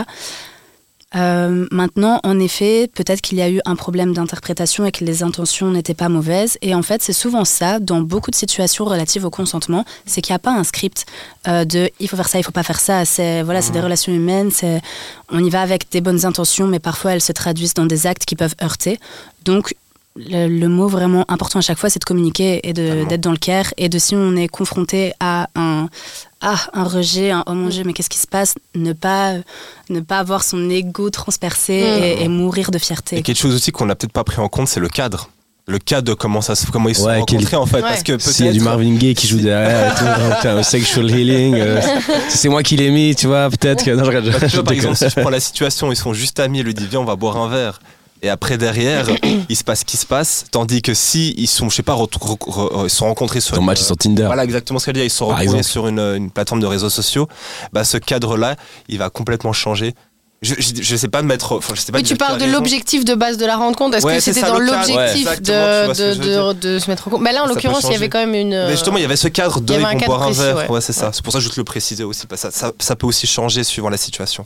Suivant, suivant. J'adore Ouais. ce jeu, c'est Mais hyper intéressant. peut-être juste pour ça, donc à la fin de ce jeu, normalement, on va avoir plusieurs critères du consentement. Je pense que là, tu, ce que tu évoques plutôt le caractère réversible du consentement, ou même si tu t'engages dans quelque chose, dans un date, qu'il se passe bien. Ouais. En fait, on a un peu aussi un escalator des relations. Ok, alors la, la suite logique, c'est que euh, on se regarde dans les yeux, on se tienne la main, on se fasse des compliments. Alors après, on va s'embrasser, c'est un peu normal. En fait, pas forcément. Et, euh, et la personne a le droit de changer d'avis. Et donc, c'est vrai qu'on va présupposer de la suite par rapport à ce qu'on a intégré comme étant la suite logique des événements, mais c'est pas forcément le cas. Donc même si le cadre t'envoie un certain message sur la manière dont tu dois te comporter, c'est quand même bien de demander le consentement de la personne. Tu veux lire la prochaine? Oui, je veux bien. C'est en noir, du coup? Euh, Oui, juste en noir. Je viens de rencontrer Noah. Nous partageons la même passion pour les sports nautiques. Cette rencontre me semble très particulière. La soirée est magique. On finit par s'embrasser et coucher ensemble. J'apprends le lendemain que ce n'était que des mensonges pour me séduire. Ouais, c'est un coup de pute. Pour moi, c'est. Quelle est la question du coup? Ouais, Est-ce que c'est une agression sexuelle? Il y a consentement ou pas? Ah Ma Tu question. vois, parce que et ça s'est ah bien ouais, t'as consenti t'as à une personne que... tu pensais pas était la. Enfin, tu consens à une personne qui n'est pas la vraie personne. Ah ouais, d'accord. Ouf. Est-ce que je peux en mettre dans le contexte Joe, il est en mode, ça dépasse le champ des compétences ça. analytiques. Oh, Déjà, de 1, Noah, pas cool. Franchement, pas cool. Ouais, pas fou. de- C'est-à-dire qu'il lui a menti pour coucher avec elle, c'est ça? Ouais. Il a menti, ouais. C'est un beau parleur ou une belle parleuse? Je sais pas si on ça Il se a dit. menti en- sur sa passion pour les sports nautiques. Ah, il a menti pour sa, sa passion pour les sports nautiques. En gros, Ah oui, la personne a dit c'est ce. Mais que l'autre voulait entendre. Ouais. Est-ce est-ce- est-ce qu'on est, est-ce qu'on est vraiment, euh, lim- enfin, est-ce qu'on est vraiment, euh, merde, comment on dit, euh, défini par notre passion, euh, par nos passions? Peut-être que tout le reste Non, mais là, est la vrai. question, Non, mais par exemple, là. ça se trouve Oui. tout le reste est vrai. Peut-être que il aime voyager. Peut-être, enfin, elle aime voyager. Elle, elle aime les chats. Euh, moi, j'adore les chats. J'adore Non, mais la voyager. question, c'est pas ça. C'est on t'a, on, on- je t'ai dit des trucs pour te faire plaisir pour qu'on Mais Inès, et le elle a, lendemain, je Inès, te elle a dis, dit vois. passion nautique, ok? Donc moi, je C'est me. c'est un exemple, mais évidemment, il y a eu mensonge avec vue de, de coucher avec la personne. Ouais. Voilà, tu savais que ce que tu disais, c'était pour un objectif particulier. Il est là la problématique. Que ce soit euh, vrai à 50% ou pas. euh. Bah, je sais Bah, pas. Pour dis- moi, il y comme a. tu le dis, dis comme tu le dis, je, je, je vous rejoins, tu vois. Mais après, ça dépend le contexte. Mais là, comme tu le dis, c'est le mec, il l'a fait exprès. Il fait dans sa tête, c'était prévu. Attention, c'est pas le mec, hein, c'est Yel, hein, c'est Ah, il et elle. Ah ouais, attention. Ah, Euh, sinon après tu vas dire que c'est nous les hommes les agresseurs, donc attention. il, il, c'était, enfin, son, ce qu'il a fait avec elle était prémédité. Du moment que ça part, ça part du principe que c'est prémédité, qu'il y a pensé, qu'au final, ça s'est passé, il a, il a réussi à atteindre son but. Là, je vous rejoins complètement, tu vois. Mais qu'une fois de plus, je pense, que c'est toujours une question de contexte. C'est très compliqué, comme. À, Ouais, c'est pas facile. Hein, c'est bien, c'est bien, Euh, bien Là, la question, elle se pose aussi sur le consentement. Et si tu veux, euh, en fait, on sait pas trop comment ça s'est passé, mais on sait que euh, c'est la personne justement qui a vécu la chose qui parle. Et en l'occurrence, bah, elle décrit ça comme quelque chose de- de- d'assez positif. Donc, on- moi, je comprends de la carte que euh, quand ils se sont brassés et qu'ils ont couché ensemble, elle était d'accord. Donc, vu que la question techniquement, elle se pose sur le consentement, oui, elle a consenti à quelque chose. Après, au final, on se rend compte qu'en fait, elle a consenti à quelque chose qui n'est pas la, réa- la réalité. Donc, est-ce que si elle avait su la réalité, elle aurait consenti aussi? Donc, je pense que ça remet en question euh, juste la valeur en fait de son, de son consentement à cet instant T. Euh, après, moi, je pense que du coup, ça pose des, des questions finalement sur d'autres problèmes que juste le consentement. C'était plus le voilà l'honnêteté de cette personne euh, et cette volonté de, de vouloir arriver à ses fins coûte que coûte. c'est pas cool, quoi. À fond. Donc, un coup de pute. non, mais euh, ouais. euh, Parce qu'en fait, tu pourrais jamais savoir si, imaginons, il, a- il, aurait- il avait dit la vérité. Il aurait, il aurait- Yel. Mais, non, mais tu sais, Non, c'est- non, non, beaucoup non, mais gens sont bien. comme toi, c'est hyper intéressant. Enfin, Ah, c'est pas mal. hein, c'est hein, ne me jugez pas. Mais jamais, Non, mon pote. Ici, c'est une safe zone, justement. On n'est pas là pour juger les gens. Non, mais si la, On t'aime. Si la personne, oui, tu peux dire la personne apprend la vérité, enfin, elle, lui- elle lui aurait dit la vérité. Est-ce qu'elle aurait, est-ce qu'ils auraient quand même couché ensemble ou pas? Tu vois, c'est une question qu'on peut se poser. Si, si ça avait, ça se trouve, moi je, je m'en fous qu'on ait les mêmes comportements, on peut, on couche ensemble, tu vois. Et c'est aussi une question qui peut te poser, tu vois. Ça Alors, touche au caractère éclairé du consentement. Mhm. Donc, éclairé, ça a deux aspects. C'est déjà, dans un premier temps, connaître toutes les, les données relatives au rapport. Par exemple, si je couche avec une personne en pensant qu'elle est célibataire et le lendemain, j'apprends qu'en fait, elle est en couple, est-ce que j'aurais toujours eu envie de, de coucher avec cette personne? Mhm. Peut-être pas. C'est aussi savoir tout ce qui est euh, en rapport avec euh, se protéger. Est-ce qu'on va utiliser un préservatif ou pas, etc. Euh, donc ça, c'est un premier point et on peut remettre en question le consentement euh, si jamais c'était fait dans voilà, des conditions où il y a eu volonté de cacher la vérité. Euh, et le second aspect du caractère éclairé, c'est pour ce qui euh, est de la consommation, du registre de la consommation. Est-ce que j'ai vraiment beaucoup bu ce soir-là et donc je ne suis même pas en mesure de consentir? Euh, Est-ce que j'ai consommé voilà, des, des psychotropes Mm. Là aussi, le caractère éclairé se pose ou peut-être que même si je dis oui, en fait, je ne suis pas en pleine possession de mes moyens et donc ça vaut vraiment la peine de clarifier le consentement, de dire viens, on fait une pause, on prend un verre d'eau et puis au pire, on continue demain ou un autre jour, mais parce que là, je te sens quand même un peu en état d'ébriété. Mm. Voilà, ça, c'est le caractère euh, éclairé et évidemment aussi si une personne dort, euh, c'est là, c'est catégorique, c'est un viol. Lorsque on initie un rapport sexuel avec une personne ouais, qui dort et qui n'est Ça pas en mesure de ouais. consentir, ça touche aussi au caractère éclairé. Mais ça, en- en- je t'imagine que quand les substances rentrent en jeu, ça doit devenir encore beaucoup plus compliqué autour de ce qu'il y a du consentement, de, de comment l'un ou l'autre va interpréter le consentement. du Ah, je sais pas, moi, je- je pars du principe que si, euh, si euh, un homme ou une femme est, est vraiment euh, trop sous ou alors trop drogué, pour moi, c'est comme si la Non, personne dormait. En fait, au final, elle est plus consciente de ce qu'elle a fait. Pour moi, si tu. Si C'est pas tu... forcément que la personne elle C'est est un trop viol aussi, sous, quoi. trop sous qu'elle a pris vraiment vraiment trop de drogue mais le fait d'être juste d'être dans cet état tu vois d'ébriété Mm. tu vois tu Ah peux ouais. être bien mais d'être dans, Ah ouais, dans- d'être pardon dans cet état ça peut clairement changer la donne et c'est beaucoup plus difficile d'interpréter la chose Exactement. Et le consentement, c'est aussi en fait un travail que tu dois faire sur toi-même et sur tes propres limites. Donc, il y a un soin apporté aux autres, mais il y a aussi tout un aspect de réflexion sur soi. Par exemple, là, ça va très vite, je vois que j'ai vraiment bu et puis les, les actions s'enchaînent. C'est prendre le temps de se dire est-ce que je suis OK avec ce qui se passe? Des fois, en fait, Mm. on se pose même pas la question et on s'autorise pas vraiment à, à prendre cinq minutes en disant attends, mais là, je vas-y, viens, on fait une pause, je vais aux toilettes, etc. Et de se dire est-ce que là, j'ai j'ai vraiment envie, en fait? Mais cette histoire de suite logique, elle m'est arrivée maintenant incalculable de fois et sans euh, lien avec euh, de l'alcool ou de la drogue. C'est juste genre, ah, mais je me suis tellement engagée dans ce truc Ouais. qu'en fait, finalement, euh, je ferais peut-être mieux d'aller au bout, quoi. Enfin, c'est triste, hein. Franchement, j'ai déjà raconté ça à des amis, c'est très triste, mais. euh, Mais, euh, mais c'est là, ça existe c'est un peu le gars il vient il vient chez toi vous mangez et tout c'est la première fois que tu le rencontres tout se passe pas forcément Il est gentil, bien tu vois. il est gentil mais tu, tu sens pas le, feeling et tout et au final tu dis bon bah il est là je suis là Ouais. voilà et c'est ouais ça rejoint parce Il que devait dormir là, ce serait trop bizarre de lui dire de pas Ouais, dormir c'est avec ça. moi. Enfin, tu vois. Ah, Ça touche à beaucoup de choses. Ça touche au fait d'apprendre à dire non, de se sentir légitime dans établir une limite et un refus. On nous a, notamment euh, les personnes éduquées comme femmes, toujours appris à être gentilles, à pas utiliser la violence, à pas trop faire de, sca- de scandales, etc. Remercier aussi. Oui, et à pas vraiment dire non en réalité. Donc Mm. rien que de dire non à quelqu'un, ça nécessite parfois de se faire violence en disant ok, ben là j'y vais. Et puis aussi de recevoir le non. On a, ça touche à de la peur. On a peur que face au rejet, la personne devienne peut-être plus violente, que l'interaction devienne extrêmement pénible, qu'on soit face à des risques. Euh, donc il y a un travail encore une fois à faire des deux côtés. D'un d'un côté de ne pas considérer comme la fin du monde qu'on nous dise non, même si c'était bien parti. Et en fait c'est non, c'est vraiment pas grave. J'ai l'impression que ça change de plus en plus. J'ai l'impression que ça change de plus en plus et heureusement que les, grâce peut-être à vous, à toute la prévention qui est autour, c'est que les femmes sont de plus en plus fortes et qu'elles qu'elles ont beaucoup moins, de moins en moins peur peut-être de dire non. Je dis pas que c'est encore le cas à 100%, mais de plus en plus les, temps, les, les, les mentalités évoluent et il faut en être content et il faut es- espérer aller dans cette direction-là. Oui, et ce que tu disais sur le fait que toi, ça t'est ça t'est arrivé, je pense que c'est arrivé à vraiment beaucoup, beaucoup de monde. Bien et c'est justement une bonne occasion de se poser la question de qu'est-ce qui s'est joué à ce moment-là, pourquoi je me sentais pas légitime à, à, voilà, à faire demi-tour et puis à le travailler pour les fois prochaines. Mm. Et c'est vraiment un travail de longue haleine aussi sur soi à faire de, dans tes relations, savoir ce qui te convient ou pas et oser le, le poser. Et en fait, quand on sait aussi, quand on en parle avec d'autres personnes, on se sent mille fois plus légitime, on se sent beaucoup moins isolé.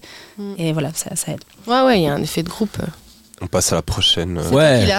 C'est toi qui l'as. C'est toi qui C'est l'as. le, le truc Je devant toi. je l'avais pas vu, pardon. Tu lis le, ce qui est en noir, c'est ça? Ouais. Ok. Alors, je ramène Morgane chez moi, nous commençons à coucher ensemble. À un moment, je ralentis l'allure et, et elle me demande si tout va bien.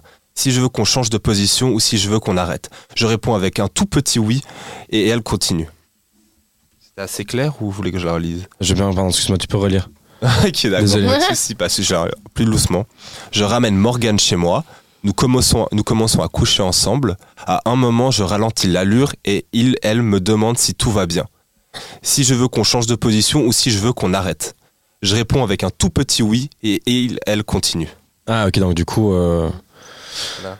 Bah, on- ouais, on dirait que t'es pas à l'aise, que ça continue, il y a quelque chose qui va pas, et quand. Mais en même temps, t'as dit oui, quoi. T'as dit oui, mais t'as dit un petit oui, donc est-ce qu'il aurait, elle aurait dû euh, te demander, voilà, c'est un petit oui, est-ce que tu veux qu'on en parle, machin, tout. Mais après, personnellement, sur le moment même, j'avoue que. euh, un- un- je- je- la personne me dit oui, Bah, t'es dans le feu de l'action. ah, quoi. c'était un feu de l'action, Dans le c'est compliqué de ouais. se dire, attends, attends, tout le truc qui est en train de se passer là, qui est, hyper qui est quand même, on couche ensemble, donc c'est quand même quelque chose d'assez baissial, assez primitif. On va s'arrêter là, on va se prendre une petite camomille, on va se dire est-ce que, est-ce que voilà, c'est vrai que c'est compliqué de, de, de se dire attends, on va, on va te casser un peu le truc pour en revenir à euh, est-ce que ça va mieux, machin, est-ce que tu qu'on fasse ci ou fasse ça.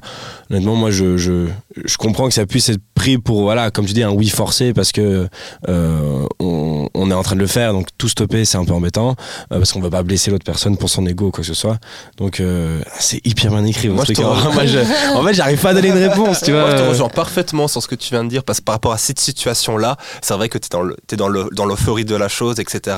Donc c'est clair que tu, le oui, tu vas le prendre directement. Mais si on prend une autre, une autre- on peut prendre une autre situation et que la personne dit oui, mais d'une manière très, tu sens que c'est pas un vrai oui. Mm. Là, on peut, là, on peut le voir autre, là, on peut le voir cl- clairement autrement. Je Ouais, par si- exemple, puis elle nous demande euh, Tu veux rentrer chez moi? Euh, Là, on a encore rien Mm. engagé, on dit euh, Ouais, euh, ok. Là, d'accord, euh, Yael pourrait se dire Tiens, euh, mais t'es sûr que tu veux rentrer chez moi? T'as pas l'air d'être un mec méga chaud, viens, dis-moi la vérité. Si tu veux pas, y a pas de souci, on se trouve une autre fois et let's Ouais. go, on fait ça. Mais c'est vrai que, comme tu dis, dans le feu de l'action, je pense que tu réfléchis pas à ça, euh, enfin.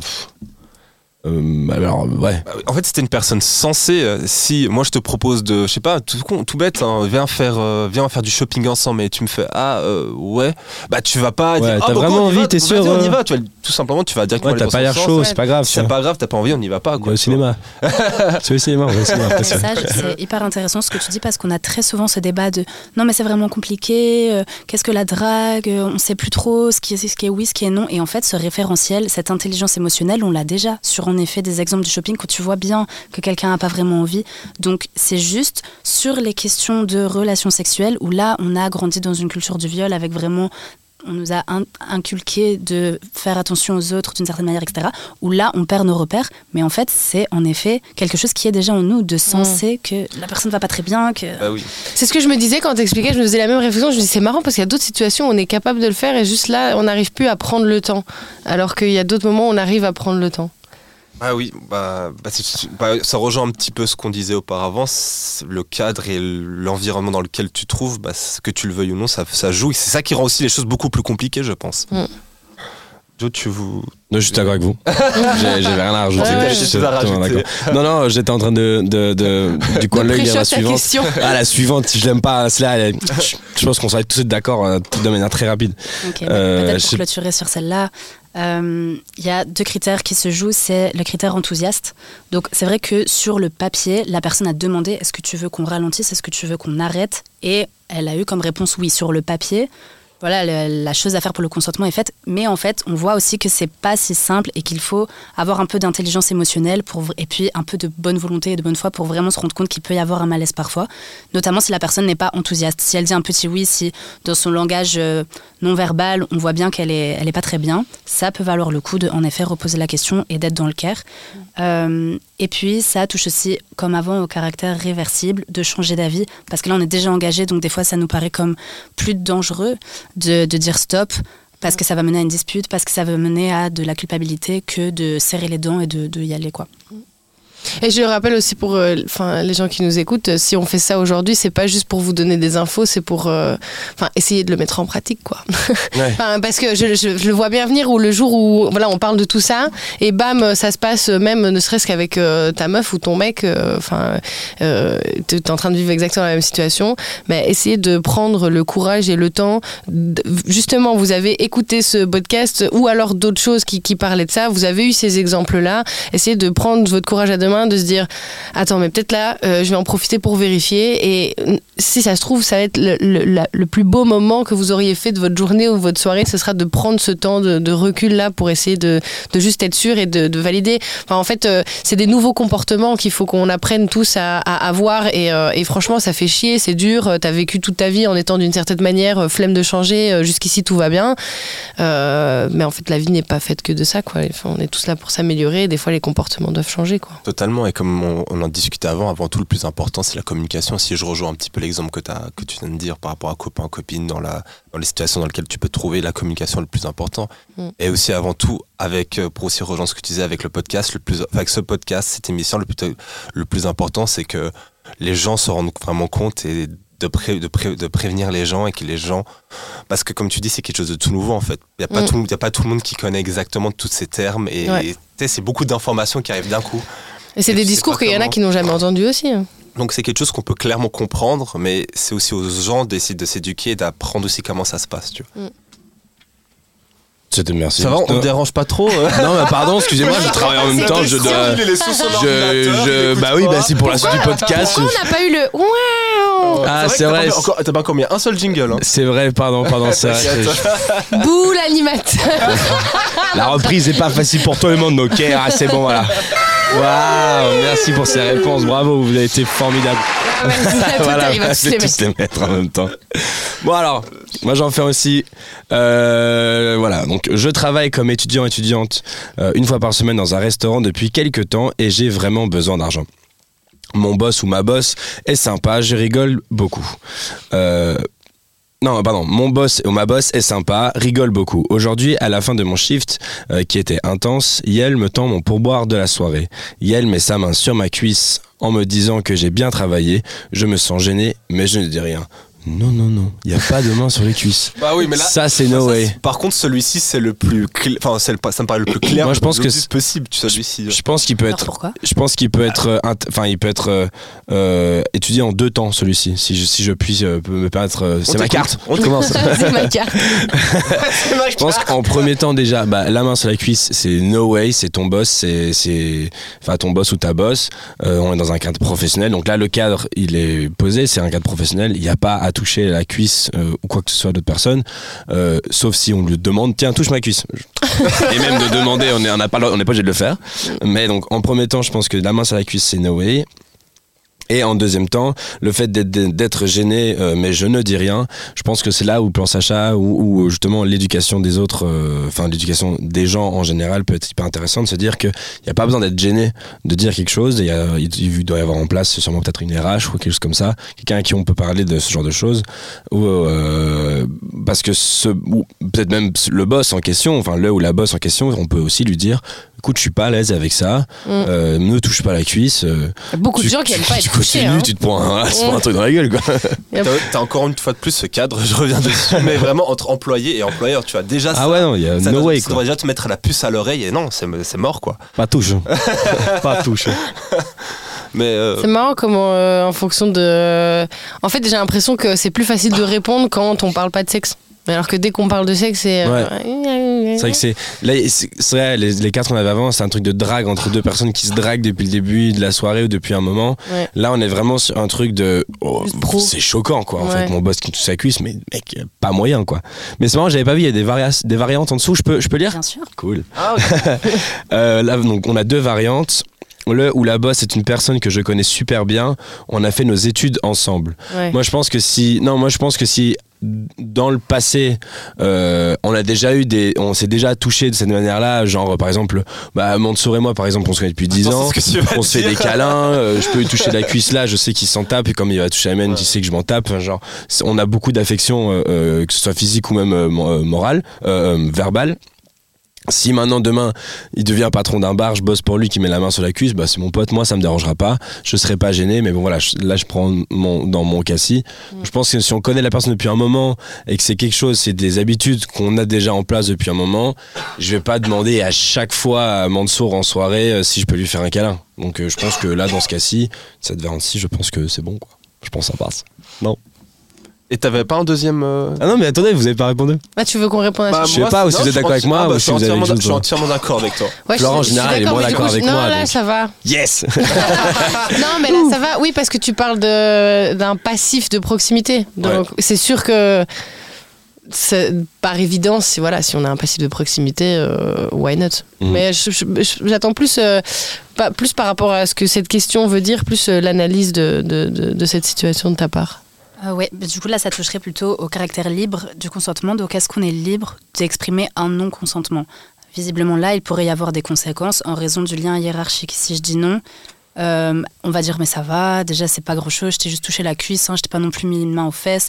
Donc c'est aussi caractéristique du harcèlement sexuel et moral, le fait d'instaurer une ambiance où ça va pas forcément être que la personne t'a bloqué euh, à la sortie de travail pour t'embrasser de force, mais par ce genre de geste, elle va constamment euh, te rappeler le caractère sexuel potentiel de la relation et toujours te mettre dans une position d'infériorité qui fait que ça va vraiment instaurer un rapport qui voilà, s'accentue avec le temps. Ça, c'est vraiment caractéristique du harcèlement. Ou euh, si ensuite on essaye de, répliquer en disant en fait là je suis pas ok avec ça, c'est oh là là mais ça va, je t'ai pas non plus, euh, en minimisant euh, la gravité des faits. Euh, et donc oui, c'est vraiment le caractère libre de, à cause du lien hiérarchique, est-ce qu'on est capable de dire non? Ça se reproduit aussi dans le milieu festif parce qu'il y a beaucoup d'équipes bénévoles. Donc si c'est par exemple entre euh, un membre permanent de l'équipe et une personne qui est bénévole et qui a un statut plus précaire, euh, voilà, nous on a déjà eu des récits de personnes qui travaillaient au bar mais de manière... pas tous les ans, à qui quelqu'un, un membre permanent, a dit en fait, si tu as un problème, je te vire de l'équipe, c'est simple. Donc il y a ce rapport de pouvoir là qui joue. Sur ce que tu disais sur le fait que les personnes se connaissent depuis très longtemps, encore une fois, tout dépend, c'est un peu la conclusion de chacune de ces cartes, du contrat social entre les deux, de comment elles se sentent à l'aise, de si au bout d'un moment, en raison du nouveau statut, de là maintenant t'es mon boss, peut-être que ça génère du coup un- une petite gêne par rapport euh, à mon travail, par rapport aux autres. par Ouais, l'image des autres aussi, Oui, hein, la ça. perception que les autres peuvent avoir autour de toi. ça peut valoir la peine s'il y a un changement de statut dans une amitié de- d'en parler en fait de dire est-ce que ça change quelque chose dans la manière dont tu interagis avec moi? Est-ce que moi je suis toujours aussi à l'aise que voilà parce qu'on n'est plus juste amis maintenant il y a aussi un lien hiérarchique au moins de, de le mentionner et il n'y a pas de, de bonne ou de mauvaise réponse ça dépend de vous Ok, bah, en tout cas, bah, merci beaucoup pour ces petites cartes. Euh, euh, je pense qu'on on n'a Voilà. pas besoin de refaire un tour. On a appris plein de choses. En tout cas, moi, j'ai appris plein de trucs. C'était super intéressant. Et, euh, et donc, du coup, ces cartes, elles sont présentes sur les stands pour discuter avec, euh, avec vous. Voilà, s'il y a un festival, on veut en apprendre plus. Donc, voilà, si vous passez, donc, je, je parle à nos, à nos auditeuristes. Si vous passez un festival et que vous voyez un, un stand plan Sacha, n'hésitez pas. C'est un petit jeu sympa. Non, en vrai, c'est surtout éducatif. On apprend beaucoup. Euh, je- J'espère que vous avez entendu, euh, appris des trucs en nous écoutant. euh. Bah, la petite conclusion qu'on peut faire, c'est que le consentement, du coup, il doit être. J'ai bien appris. Il doit être éclairé. Et tu, tu me corrigeras, je pense que je vais en oublier, mais voilà, le consentement, du coup, il doit être éclairé. Donc ça veut dire qu'on doit bien tout savoir ce que ça Une engage et tout, tout ce qu'on a. euh, Oh, secours, non J'ai allumé la Pardon, lumière, ça, c'est bien là. Euh, il doit être, euh, je pense, clair aussi, enfin, genre clairement dit, clairement exprimé. Euh, euh, là, je les ai plus en tête alors que je les avais. Vas-y, aide-moi à terminer. pour vous aider on a un acronyme. Ils sont réels. Donc R pour réversible. Tu peux changer Ah, d'avis à tout moment même si tu as dit Ah, oui dix fois tu peux quand même dire non Mm. au bout d'un moment. Euh, réel donc deux E. Le premier E c'est enthousiaste. Que ce soit pas juste un petit Hum, oui ok où on cède en fait mais ce soit un oui enthousiaste. Éclairé, comme tu l'as dit, donc à la fois savoir euh, les conditions qui entourent le rapport, est-ce que la personne est en couple, est-ce que... nanana, Et puis aussi être en état de consentir au niveau des, des substances psychotropes qu'on a consommées. Euh, ensuite, réel, L, c'est pour libre. Donc libre de pression, ça peut être la pression de ses potes aussi. Allez, vas-y, embrassez-vous. Ah ouais, c'est les ça pires, ça, C'est chiant, ça. te dire. Ouais, c'est les- Allez, bing, bing, bing. Non, Ouais. j'ai pas envie. Voilà, Arrêtez de ça. forcer vos potes à faire des trucs qu'ils n'ont pas envie de faire. Arrêtez. Exactement. En temps normal, hein, euh, Oui, partout, tout le temps. tout le temps. Et le dernier, c'est euh, S spécifique. Ça, on l'a pas abordé dans le jeu, mais c'est que je peux consentir à une certaine pratique, mais pas à une autre. Je peux consentir à euh, ce qu'on s'embrasse, mais pas à remonter chez toi. Je peux même euh, dans un rapport sexuel consentir à telle position, mais pas celle-ci. Voilà. Et à chaque fois, on peut renouveler le, le consentement. Ok. Merci. Bah, merci beaucoup. Donc réel euh, À garder, euh, à garder chez soi, euh, dans sa tête. À pas confondre ben- avec les vidéos Instagram. Allez, bon bah ça va, on les quitte. J'ai fait une blague de merde. Tu dis, je vais en faire une aussi. Aucun rapport avec toi, espèce d'auto Ok, ça va. Bah, merci beaucoup. C'était le jeu de Inès. Euh, bah, donc du coup, euh, suite logique des choses, on, on a clairement déjà abordé le, le, le, le débat de la, de- du jour. Euh, on va quand même le rappeler. Mansour, est-ce que tu peux nous rappeler le débat du jour? Euh, oui, bien sûr. Alors le débat, la, question, la problématique, c'est comment rendre nos événements plus sûrs. Et en fait, on s'est posé deux questions en préparant l'émission. La première, c'est déjà, on va se poser la question pourquoi nos pourquoi devrons devrons-nous rendre nos événements plus sûrs? On va un peu énumérer un petit peu les cas, un par un. Et par la suite, on va on va se poser aussi la question de comme quel- Qu'est-ce qu'on pourrait mettre en place pour nous rendre ju- justement ces événements, ces festivals clubs encore plus sûrs? Donc, Parce qu'on a euh, déjà pas mal abordé Ouais. le sujet, donc on va, on On va essayer de pas répéter. hein, on- mais, mais, euh, mais, euh, mais très bien. euh, euh, Vas-y, bah, Mansour, donne-nous les, les différents euh, points que tu voulais aborder. Enfin, les, les, les- Je Bah, peux surtout poser, pour le je peux pourquoi, poser, ouais. ouais, Voilà, je peux le poser pourquoi, pour le ça, je peux déjà poser le- les points sur le pourquoi. Après, on peut en, on peut en discuter tous ensemble. Bah, c'est exactement les points qu'on a pu aborder au début du- de l'émission. C'est les agressions sexuelles, harcèlement, aussi qui peut être les abus de drogue ou que les, dans le sens que le- la personne, la victime se fasse droguer à son insu et euh, tout ce qui est homophobie, racisme, sexisme, etc. Donc, c'est un petit peu les, euh, les points qu'on voudrait on va dire, euh, éjecter de tous, ces, de tous ces milieux pour rendre nos, justement nos teufs beaucoup plus sûrs. Ouais, non, très bien, parfait. on a- on non, a excuse-moi. t'allais mettre un truc. le souci, Ah non, bah, a, on, a on déjà presque on a beaucoup abordé. hein, Oh, la tout boue, le- c'est ça. pour on, on- juste on. bon, si on je me dis merde, qu'est-ce que- Qu'est-ce qu'on n'a a pas encore dit euh, C'est vrai qu'on a parlé beaucoup plus de- d'agressions euh, sexuelles. On n'a pas parlé aussi du, de- de- des fois d'être mal à l'aise ou de gens qui peuvent être agressifs Mais- euh, de manière physique, pas forcément euh, une main en fesse, mais on parle aussi de, par exemple, euh, tu parlais de validisme, donc euh, de fait euh, d'être, par exemple, en, en- en chaise roulante, de, de se sentir mal regardé, ou, ou même tout simplement de ne pas avoir un accès pour les personnes en, en situation de handicap. Euh, J'avoue que enfin, c'est aussi un problème. Est-ce que, euh, avec Plan Sacha, vous faites aussi attention à ce genre de choses, euh, en ce que, genre, euh, au festival, ils fassent attention à ce que les gens en situation de handicap aient un accès facile, ou est-ce que euh, c'est pas votre allez pas, pas votre histoire bien sûr que si vous vous souciez de ça mais si vous arrivez à un festival et vous qui c'est pas en place euh, pas en place je suis désolé pour l'accent parce que vous allez voir le, le- le patron du festival et lui dire hé Coco euh, là il y a pas de rampe non non mais là il y a pas ci il y a pas ça Vous pouvez engueuler les gens un peu ou pas c'est pour ça qu'elle veut venir chez vous elle aime bien crier sur les gens euh, va. On peut, mais on est plutôt dans la posture d'accompagner. C'est vrai que c'est des sujets sur lesquels parfois les, les personnes sont un peu sensibles et s'autocensurent aussi beaucoup de peur de dire des bêtises. Donc on essaye déjà d'avoir ce genre de discussion en formation dans lequel, dans lequel on a un cadre de sécurité en disant déjà on va anonymiser ce qui est dit ici. Si vous rapportez des témoignages, changez les prénoms. Et puis il y a aussi un aspect de confidentialité où ce que vous dites ici, ne nous on va pas aller le raconter ailleurs.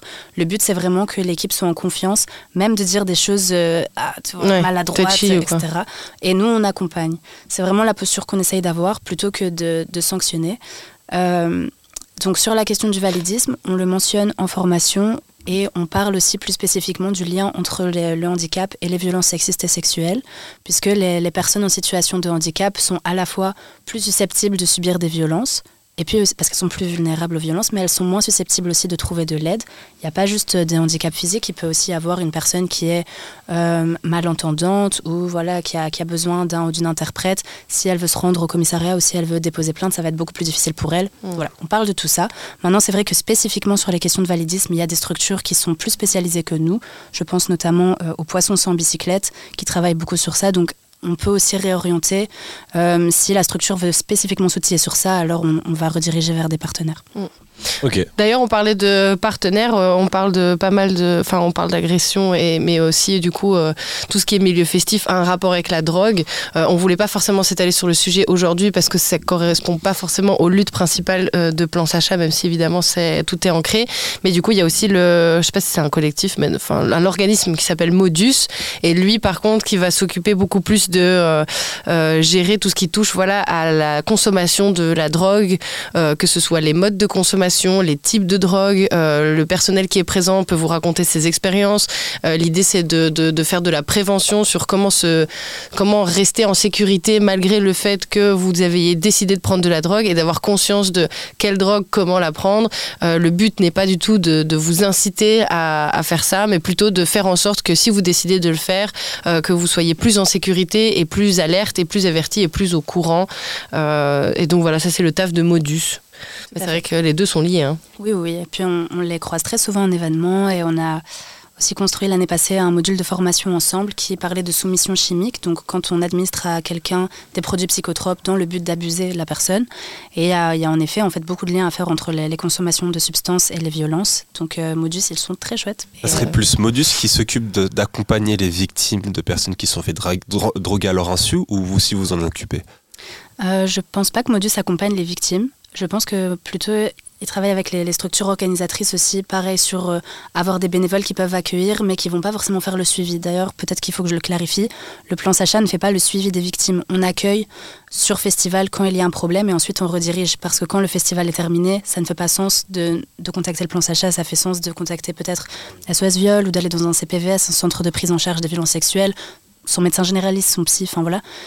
Et je pense que c'est la même chose pour Modus. Donc, c'est pas forcément de l'accompagnement de victimes. Par contre, il y a beaucoup d'informations, de, de voilà, sensibilisation et puis. Prévention, ouais. De prévention, euh, de zone care aussi. Si jamais vous vous sentez mal ouais. parce que vous avez consommé, vous pouvez aller trouver du soutien et, et des espaces pour vous reposer chez Modus. Ouais.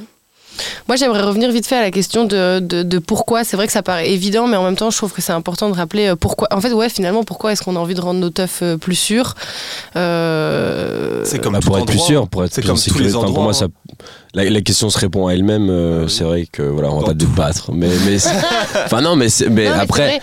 Par contre, ce que je peux trouver intéressant avec la question, c'est pourquoi est-ce que un, quelqu'un d'un festival, enfin, à quel point est-ce qu'il a envie d'investir de l'argent dans ce genre de choses Oui, c'est plus dans le sens là qu'on se posait la question. C'était en fait, pourquoi, à quel point c'est un... Oui, pourquoi en fait je me ferais chier à rendre ma Si je peux mettre sûr. un stand de hot dog à la place et gagner plus de bif, pourquoi est-ce que je le ferais? Ouais, bah, Parce que je pense que si les gens se font agresser, euh, si les gens euh, se font droguer à leur insu, donc je parle de plan Sacha et de, de, de, de Modus, euh, bah, au bout d'un moment, les gens vont plus aller à ce festival-là bah, parce qu'ils seront, plus, ils seront plus safe. Quoi. Ça, au niveau de la, de la sécurité publique donc j'imagine, je sais pas, peut-être que Inès va me. Va me, va bah on peut revenir à ta question tout à l'heure. Est-ce que le gouvernement devrait. Voilà, exactement, ouais. j'allais. Ouais, tout se recoupe. Oh, Justement, T'inquiète, là-dedans. Vu que ça en est de la sécurité publique, est-ce que c'est le gouvernement qui finance tout ça ou c'est pas c'est fait par des privés? Ah ouais, les financements, c'est une autre ça, histoire, ouais, ça, oui.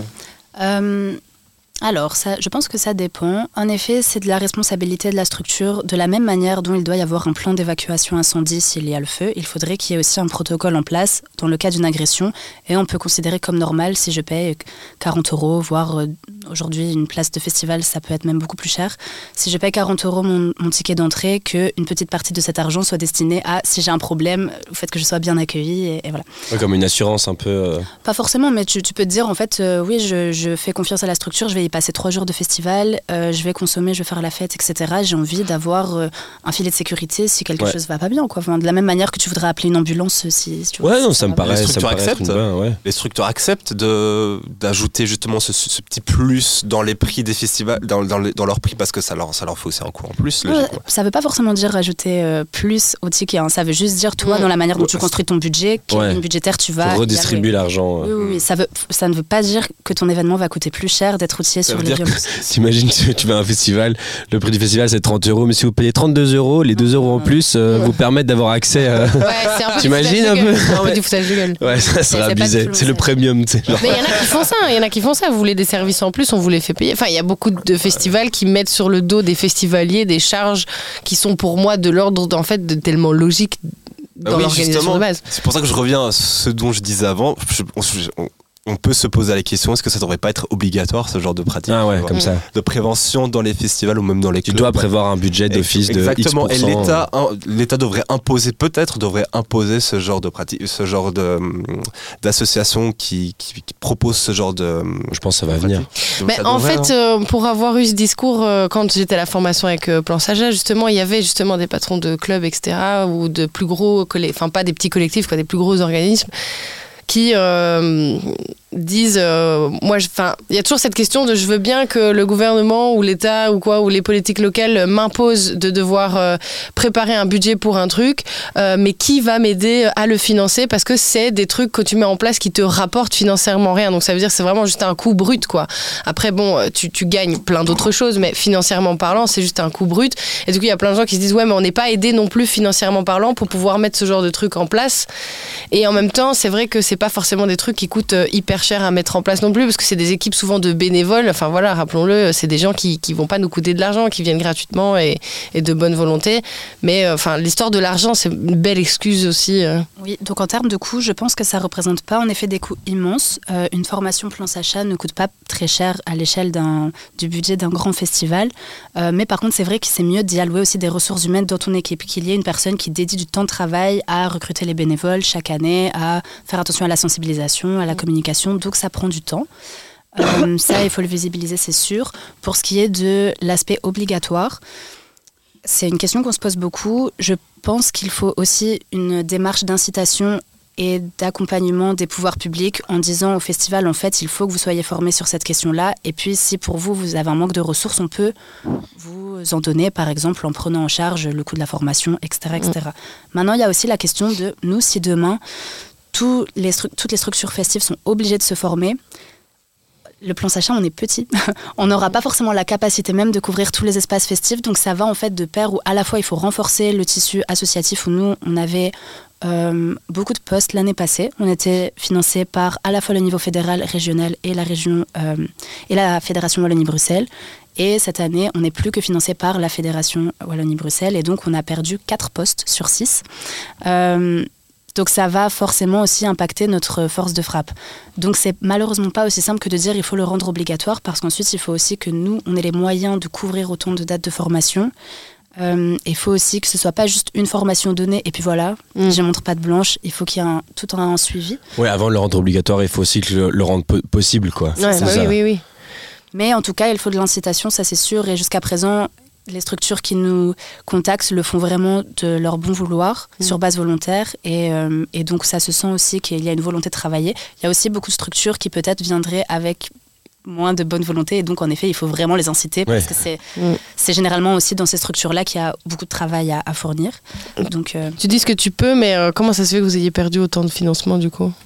Ça, c'est vraiment le jeu des subsides qui n'est malheureusement pas propre à, à Plan Sacha, mais tout le secteur associatif. C'est qu'on avait des financements de un an Hmm. et pas structurels. Donc, on a un seul financement structurel pour deux postes qui est la FWB. Et puis ensuite, on avait Equal Bruxelles, euh, donc la région de Bruxelles, qui nous finançait deux postes.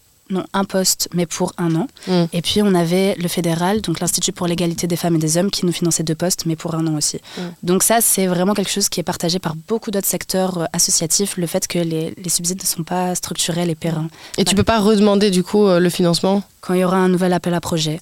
Mais c'est Ouais. vraiment beaucoup de temps dédié à Tellement. du suivi administratif. C'est aussi beaucoup de temps à gérer la fluctuation de l'équipe. Moi, quand j'ai intégré le plan Sacha, on était deux salariés. Ensuite, on a été 3, 4, 5, 6. Mhm. Ça veut dire complètement redéfinir notre gouvernance. Et puis ensuite, on a été à nouveau deux. Mhm. Donc, c'est aussi beaucoup d'énergie perdue à pff, constamment adapter tes objectifs où tu peux pas te projeter à même juste deux ans. Parce que tout, va, tout change tout le temps. Donc ça, malheureusement, c'est vrai qu'on aimerait bien avoir un financement un peu plus périn, mais Mhm.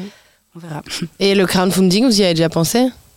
Après, il n'y a rien à gagner. En fait, c'est ça qui est chiant, je trouve, avec le crowdfunding, il faut que tu aies quelque chose à offrir aussi souvent. Enfin, j'imagine que ça marche mieux quand tu as quelque chose à offrir en retour.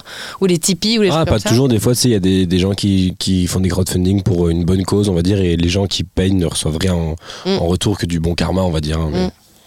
Non, on n'y a pas pensé. Je pense que ça suffirait pas euh, à rémunérer des personnes salariées. Ouais, c'est vrai Ouais, qu'on c'est vrai que c'est une dépense, salaire, quoi, ouais. Ouais. Mais bon, et puis aussi, je l'ai pas dit, mais la fédération Wallonie-Bruxelles, elle a doublé son financement. Elle nous finançait seulement un poste et maintenant deux. Donc c'est pas pour dire que tout est négatif non plus. Il y a, Ouais. je pense, Il y a une évolution. oui, il y a une évolution. et Il y a une prise de conscience que c'est une priorité. Enfin, mais voilà, c'est dur de débloquer des financements. Mm. Justement, tu parlais d'évolution. Est-ce que cette évolution-là aussi, tu la vois au sein, de- euh, au sein des festivals?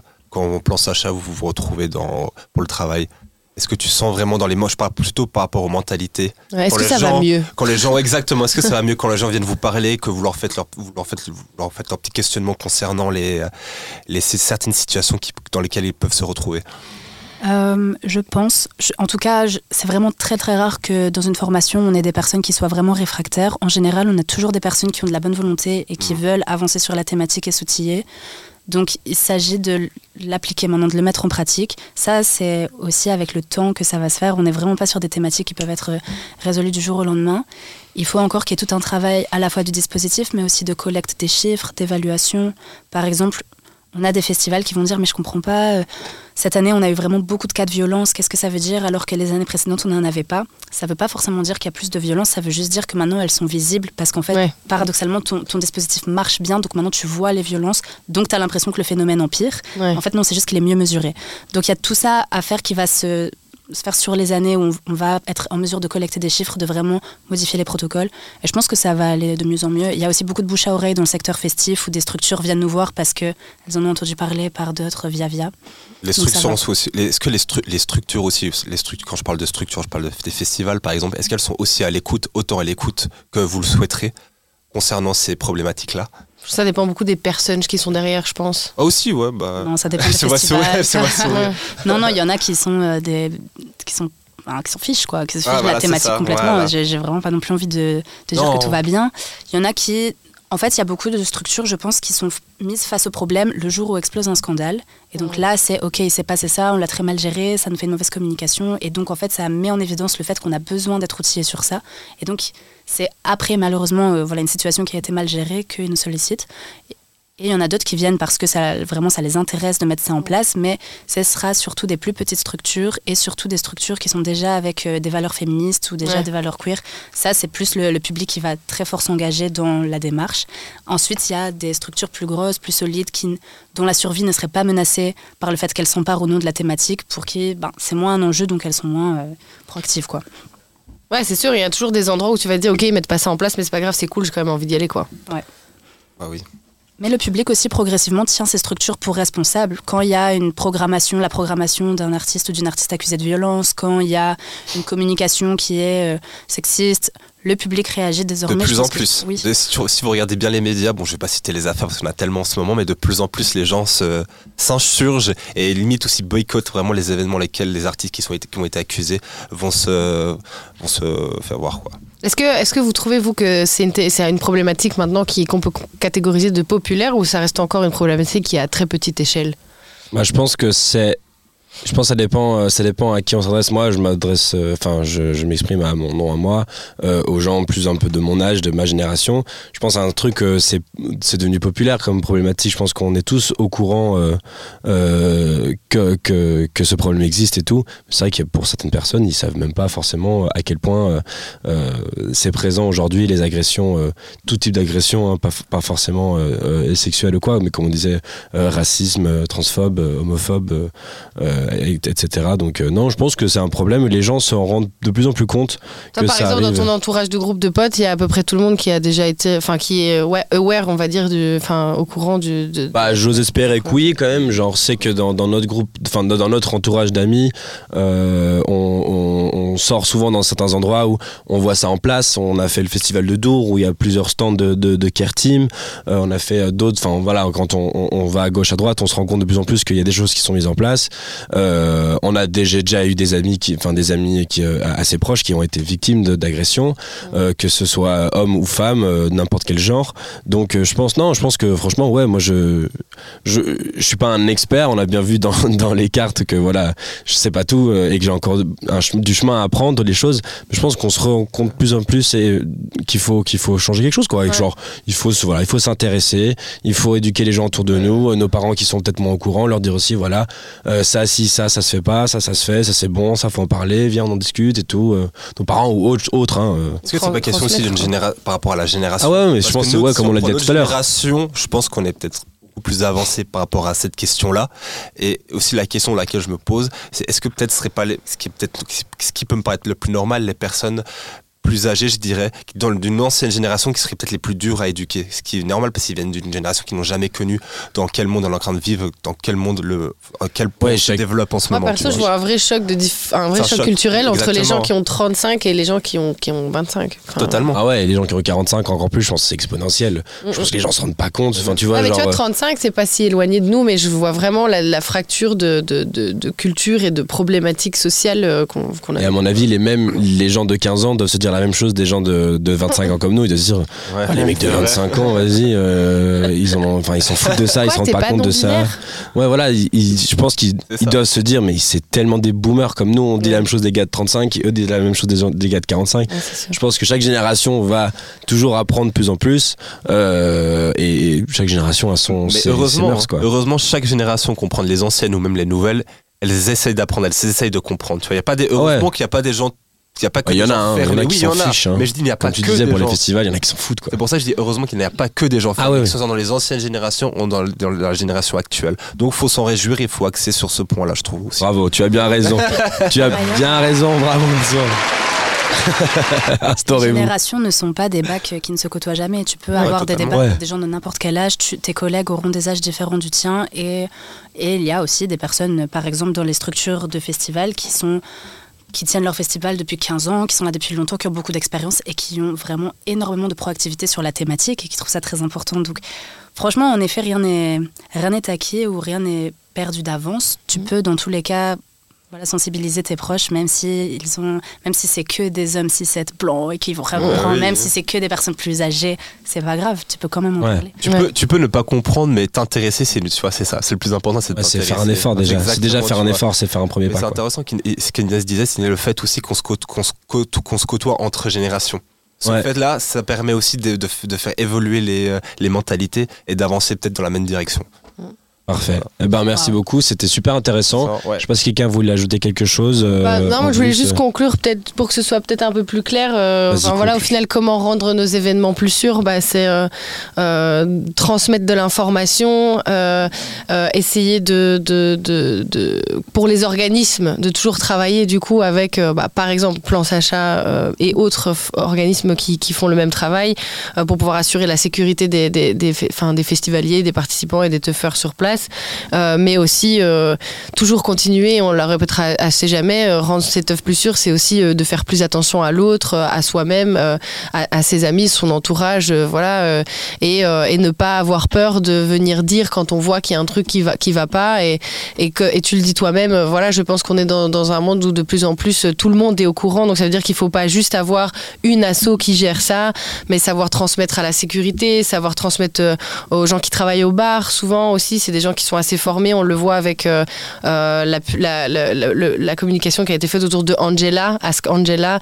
Euh, voilà, tu peux aller au bar et si tu dis le mot Angela, ça veut dire que tu es dans une situation où là, ça va pas, il faut que tu puisses en Moi, parler j'ai eu le cas deux fois, moi. Je bosse dans un bar, j'ai eu deux fois une, une- une- deux filles qui sont demandé si Angela travaillait ce soir. Ouais. Heureusement, quelqu'un me l'avait dit avant, parce que brief, moi. je- Au bar, on te brief ou pas? On te dit. Bah justement, ouais, on avait eu, on avait eu des gens qui de étaient venus donner des flyers en disant, euh, t- euh, c'était écrit genre talk about it, euh, ask for Angela, un truc comme ça. Et deux fois, j'ai euh, euh, des filles qui sont demander, ah, est-ce que Angela elle travaille ce soir? Oh, J'étais là. Ok, je dois faire Ok, quelque putain chose. merde, qu'est-ce qu'il faut que je fasse et tout. Euh, Donc finalement, je les ai, euh, je- j'ai dit à la fille, ah ouais, elle est en bas dans, le- dans le dans le stock en bas. Je te, la, je, te, je te la montre où elle est si tu veux. Je l'amène dans le stock en bas, je la mets sur une chaise. Je dis, est-ce que tu veux que j'appelle la police? Est-ce que tu veux que j'appelle un taxi? Est-ce que tu veux que j'appelle une ambulance? Est-ce que tu veux juste t'asseoir là pour pff, respirer? Et en fait, elle me disait que c'était un mec qui l'a qui était très très insistant et qu'elle avait laissé son verre euh, quelque part et qu'elle était revenue et qu'elle avait l'impression que le verre avait bougé. Donc moi, ce que j'ai fait, c'est que j'ai pris de la sécurité de garder un œil sur le mec en question parce qu'on savait qui c'était. Euh, j'avais jamais vu le gars avant, j'avais jamais eu de problème avant avec lui. J'ai dit à la fille, bah attends là, il y a pas de souci. Euh, la sécurité va garder un œil euh, sur le gars. On- ils ont été lui parler. Je sais pas ce qui, ce qui a été dit à ce moment-là. J'étais pas le manager du bar, j'étais juste le responsable. Le manager est parti avec, la, euh, avec le gars. Euh, in fine, le mec est parti. Euh, il s'est rendu compte qu'il avait été un peu trop insistant. L'histoire du verre, on sait jamais, mais je pense que c'est bien. Elle a, elle a préféré prévenir que guérir. Finalement, elle, elle, elle, est, elle est redescendue de, de son stress et puis elle, est retournée faire la fête. Elle a, elle a, elle a, elle a adoré, elle, enfin, s'est bien amusée, c'est trop cool quoi. Trop bien. Ben, je pense que là, ce que tu viens d'écrire, c'est exactement ce qui pourrait être mis dans un protocole. Si une personne vient vous voir, qu'est-ce que vous faites? Vous l'amenez dans un endroit à l'écart, vous lui proposez ce que vous pouvez lui proposer, c'est-à-dire lui appeler un taxi, etc., etc. Tu contactes ta personne de référence pour l'avertir. Mais tout ça, donc là, peut-être que tu avais eu un briefing, mais souvent, ce qui peut se passer, c'est que euh, on a le protocole Angela, par exemple, mais ensuite les équipes ne sont pas formées et n'ont pas vraiment de protocole, donc elles doivent elles-mêmes un peu trouver la solution. Donc c'est là l'enjeu vraiment d'avoir un protocole pour tout le monde, mhm. euh, qui soit voilà, imprimé, collé au bar. Tu fais putain, qu'est-ce que je fais maintenant? Ouais, un, tac, tac, tac, des étapes euh, strictes à bah, suivre. Parce que l'autre fois, c'était une fille qui vient de Nancy qui dit Est-ce que Angela travaille ce soir? Je dis pareil, je fais Ah ouais, ouais, elle est en bas, c'est un peu l'excuse. Donc elle me dit Ouais, il y a un mec qui m'a mis une baffe. Je dis, ah, mais là, il n'y a pas de question de quoi que ce soit. J'ai été voir le videur, j'ai dit, lui, ça dégage. Enfin, qu'il ait mis une baffe à un autre gars, à moi, au videur, à n'importe qui, il n'y a pas à être violent, quoi. En fait, ça dégage. J'ai pas appelé la police, peut-être que j'aurais peut-être dû le faire, mais euh, je me suis dit, euh, euh, voilà, j'ai réfléchi aussi un peu, voilà, la police qui vient, machin, ça peut faire tout un truc. Mm. Donc, le gars, on l'a foutu dehors, et j'ai quand même demandé à la fille, est-ce que tu veux appeler la police pour porter plainte? Elle m'a dit, non, non, j'ai pas envie, j'ai bien insisté, j'ai dit, tu as le droit, c'est ton droit de porter plainte. Euh, enfin, le mec t'a quand même mis une baffe, quoi. Elle m'a dit non, c'est pas grave, ça arrive. Je vais, j'ai pas du tout envie de porter plainte. Euh, maintenant, s'il est dehors, euh, c'est, c'est bon. Et du coup, hop, elle est revenue faire la fête et ça s'est très bien passé au final. Mais donc, donc voilà, là j'ai pris en compte. Il y a un point hyper intéressant que tu dis, c'est que comme en rendre teuf plus sûr, on peut mettre tout ce qu'on veut en place aussi. S'il n'y a pas des actions concrètes qui sont faites derrière, je pense que on peut pas aussi aller au bout du projet. Genre par exemple, exemple typique, tu viens de plaindre un agent de sécurité d'un truc qui s'est passé qui était pas cool et ils vont dire euh, bah malheureusement euh, on n'a pas vu euh, mais on va surveiller. Et en fait je pense enfin il y a plein de moments comme ça où face au doute on, parce que voilà ça n'a pas été pris sur le fait. Alors les, les organismes supérieurs ne veulent pas du coup forcément s'engager dans des conséquences ne veulent pas virer la personne qui a été problématique et tout parce qu'ils n'ont pas vu ou parce que c'est un peu parce que oui c'est dans des conversations mais du coup c'est pas des actes tu vois genre il a verbalement été désagréable mais en même temps, il a rien fait concrètement. Enfin, et donc je pense qu'il Tu penses qu'il devrait être viré, le gars? Non, je sais pas, ça dépend des situations concrètes, ah, mais je pense que souvent, dans la plupart des cas, on ne fait rien, euh, alors que je pense que peut-être on devrait peut-être un peu plus se mouiller, quitte à virer quelqu'un dans le doute. Euh, franchement, c'est une personne au pire. Euh, si déjà son comportement a été mis en avant, c'est qu'il est probablement, elle probablement douteuse. et puis si vraiment il a rien fait, bah il reviendra pas, tu as perdu un client, mais, mais tu as peut-être finalement assuré la sécurité dans le doute de beaucoup d'autres personnes. C'est plutôt ça que je veux mettre en avant, c'est le fait que euh, souvent les gens, enfin les, voilà, les organismes, les agents de sécu euh, vont ne rien faire et euh, parce qu'on veut pas se mouiller, parce qu'on n'a pas vu, et c'est peut-être pas forcément la meilleure attitude à, adopter. Après, moi, je suis pas là du tout pour dire qu'il faut tacler tout le monde et qu'il faut sortir dès qu'il y a un doute, c'est pas cool. mais il faut essayer peut-être de se mouiller un petit peu plus souvent, quoi. C'est des conversations qui ont lieu pendant, pendant les formations, justement, dans l'équipe. Ok, mais comment on fait si c'est de la violence verbale? Comment on fait? Quelle est la, réponse proportionnée à tel acte? Donc ça, il faut vraiment euh, voilà, le dire. Nous, en général, ce qu'on va dire, c'est c'est la victime qui connaîtra son besoin. C'est dur de dire euh, non, mais ça, c'est pas assez grave pour qu'on vire la personne. Peut-être que pour la victime, si elle connaissait déjà la personne agresseuse, 80% des victimes connaissent leur agresseur ou agresseuse. Peut-être qu'en fait, ça fait écho à tout un passif de harcèlement qu'on ne connaît pas. Vous pouvez pas être juge d'une situation. Donc nous, on a tendance à dire, écoutez la victime, si la victime vous dit, je passe une très mauvaise soirée, là, cette personne ne fait que me suivre, blablabla, il faut qu'elle mm. sorte, faites-le, sinon, en effet, vous allez perdre la personne euh, agresseuse, mais sinon vous perdez la victime en fait, qui se sentira pas en sécurité. Et puis tout son entourage, parce que voilà, le mot se transmet quoi. Ouais, en mode euh, j'ai eu un problème, ils m'ont pas aidé. Ah bah viens, on y oh, va plus. y va plus. C'est ça. Et ça aide aussi. On a beaucoup parlé de protocole, mais pas de charte. D'avoir une charte de valeurs. Celle-ci est publique. Le protocole est interne à l'équipe. Et donc une charte, ça peut vraiment être aussi simple que trois lignes qui disent nous ne tolérons pas les propos euh, X, Y, Z. Euh, nous faisons attention à nanana. Comme ça, tu peux faire un rappel à la charte. Quand tu disais parfois les faits ne sont pas suffisamment graves que de pouvoir euh, virer la personne, tu peux quand même aller la voir et lui dire Hello, on nous a dit que tu mettais les gens un peu mal à l'aise par rapport à ça. Juste comme ça, tu sais, tu peux voir sur cette affiche à l'entrée tel, tel, que nous ici, on, fait vraiment attention à ce genre de comportement, donc évite. Mm, mm. Et un avertissement. Et ensuite, si, ça se reproduit, vous virez. Il y a beaucoup de choses qui peuvent être mises en place. Ah, quand c'est bien expliqué, ça paraît si simple euh, de se dire voilà, tu mets en grand, euh, t'as pas le droit d'être ci, t'as pas le droit de faire ça. le gars, eh, eh, euh, ou, ou la fille, hein, eh, tu regardes là-haut, ça t'as pas le droit. Premier avertissement, deuxièmement, ça dégage. En vrai, pour moi, c'est vrai quand tu dis que ça, ça paraît logique. Mais c'est vrai comme comme tu expliquais sur même, tu sais jamais, de machin. Ça se trouve, euh, je sais pas moi, il y, a un- il y a un gars euh, qui me dit un truc qui moi me blesse. Euh, en fait, ça se trouve, j'ai entendu de travers, ou, ou Mm. alors il parlait pas à moi, et je vais voir un Mm. videur, et je dis ouais, mais lui, Mm. il m'a traité de machin. Euh, ouais, je m'en fous. Enfin, qu'est-ce que j'en sais qui t'a vraiment traité de machin? Ça se trouve, c'est moi qui l'ai traité. Enfin, c'est vrai que c'est compliqué pour les videurs aussi. Je me mets à leur place. Euh, T'imagines, si dès qu'il y a une plainte, ils doivent virer des gens. Au bout d'un moment, il y aura plus personne dans les boîtes, quoi. Genre, t'auras Oui, un peu peur de. de- Mais par rapport à la charte, c'est bien parce que ça revient par Mais il faut, il faut bien sûr mettre en place, hein, viser- virer les gens quand vraiment, enfin oui, évidemment, comme tu dis, si jamais tu vires pas le, la personne euh, agresseuse, Mm. bah en fait cette personne agresseuse va mettre mal à l'aise plein de gens et si Mm. tu perds tous ces gens-là, je parle même question business, hein, parce Oui. que c'est les gars qui disent je vais pas virer parce que c'est pas pas bon pour le business, bah peut-être vire de temps en temps parce qu'en fait ton business va aller encore plus mal si t'es considéré comme une boîte passive. Ouais. Ouais, et puis ce que tu disais par rapport à la charte, c'est bien, ça revient par rapport à ce que tu as commencé à dire au début, c'est que si les gens rentrent dans un espace où voilà, il y a un speech à l'entrée, euh, ils vont peut-être se sentir plus jugés de faire de la merde euh, parce que justement ici attention, on y fait attention et on y porte on y porte une importance et donc et on va on va écouter plus et on va plus regarder ce que tu vas faire donc et un comportement euh, à la hauteur de ce qu'on attend dans le lieu dans lequel on est quoi. Oui, puis tu peux pas dire ah je savais pas. Enfin, tu vois, on t'a mis au courant. C'est comme euh, voilà pour Focal, on, on- on fait toujours un post en disant bien attention assis. Euh, pour euh, pour aussi. Enfin genre c'est en fait tu, tu le sais. Tu n'as pas d'excuse. Tu sais que tu n'as pas le droit de faire ça. Ciao. Voilà. Voilà, merci. voilà, voilà. En tout cas, bah, merci, c'était super intéressant euh, comme toujours. Euh, J'ai appris plein de trucs. Je pense qu'autour de la table, Pareil. Mansour et moi, vraiment les deux qui avons appris le plus. On marchait sur des œufs. On se dit, merde, voilà. Qu'est-ce que je faut pas que je n'importe Mais quoi. Mais c'est vrai que vous aviez peur au début, je pense Ouais. qu'on peut le dire, parce Oui, que ah c'est- carrément. c'est c'est le cas de tout le monde euh, face à la non-connaissance euh, ou sur des problèmes touchy comme ça. Souvent, on a peur aussi de s'exprimer parce qu'on a peur d'être jugé et de dire n'importe quoi. Et c'est ce que tu disais très bien. Il n'y a pas de bêtes questions, il n'y a pas de mauvais discours. Et tu le rappelais aussi, c'est pas votre, c'est pas individuellement vous qui êtes problématique, c'est la société dans laquelle vous avez grandi. Et euh, il y a des gens qui sont aussi individuellement problématiques. Mais vous représentez euh, la plupart des, des gens qui, qui, qui nous écoutent et qui, qui- mais qui nous écoutent pas aussi, tu vois. Euh, c'est des gens qui ont envie de savoir, mais qui savent pas et qui sont maladroits et qui connaissent pas tout, mais qui finalement n'ont pas de volonté de vouloir mal agir. Exact. Tout à fait. Voilà, tu as T'as pas, bien mis résumé. t'as euh. pas mis le petit jingle là parce que bravo, oui, pardon, excuse-moi, bravo. On en veut des jingles Tu as bien, tu as bien. euh, Waouh. Eh ben, en tout cas, c'était un débat vraiment des plus intéressants, une fois de plus. Euh, Est-ce que quelqu'un autour de la table, voilà, je passe du coq à l'âne, comme d'habitude, transitions tes du podcast. transitions Bah Ah, non, c'est c'est un peu le, running gag. Pas de transitions. Est-ce que euh, euh, quelqu'un a des petites recommandations autour de la table? Flora, je pense que tu en avais une.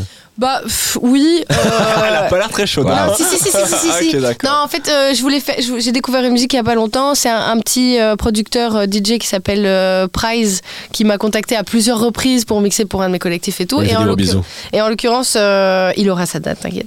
Et en l'occurrence, euh, il, il a sorti une chanson il y a pas longtemps sur Spotify. Et voilà, je trouvais ça cool de la mettre en avant parce que je trouve que c'était une chouette prod. Et, et donc voilà, je, je mets en avant cette petite personne qui se démène. On se l'écoute, alors c'est parti. Ça s'appelle Dark Asile, du coup.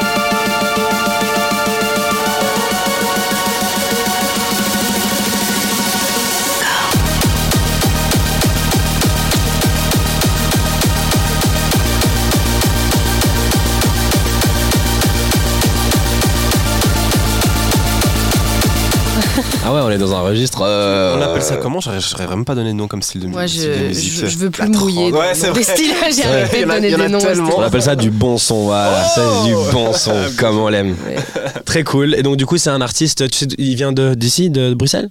Je sais pas s'il vient de Bruxelles, j'avoue que j'ai pas, euh, voilà, j'ai pas révisé, mais euh, non, mais je- ça me faisait plaisir de le mettre en avant parce que je mets, moi, je mets toujours des petites musiques euh, soit connues ou de producteurs très connus et tout, et là voilà, je voulais juste dire voilà, ce petit, ce petit jeune, il essaye de se démener pour mettre en avant sa musique et ses compétences, et je trouve que c'est très chouette. Et donc, Donc, son nom d'artiste, c'est Praise. Praise, donc P-R-A-Y-Z. C'est- Cette track-là, c'était Dark Asile. Et si vous allez sur Spotify, il a quelques productions mises en ligne et j'imagine encore plus sur son SoundCloud. Bravo, et ben ouais, allez, allez streamer fort, allez streamer fort, allez streamer fort. Euh, Inès, est-ce que tu as une petite recommandation euh, ou euh, des événements futurs où vous serez présent avec Plan Sacha euh, euh, ou même des formations, s'il y a des dates de formation que tu veux mettre en avant euh. Ouais. Oui, euh, les prochains événements où on sera, il y a le Chouette Festival tout bientôt, Mm. euh, début février, où il y aura un stand Sacha. Il a lieu dans plusieurs euh, espaces différents. Il y a au Centre culturel Jacques Franck, au Garcia Loca et un troisième dont j'ai oublié le nom. Il y aura aussi un after à l'illégal, mais l'illégal a déjà toute une carte team qui est, qui est chouette.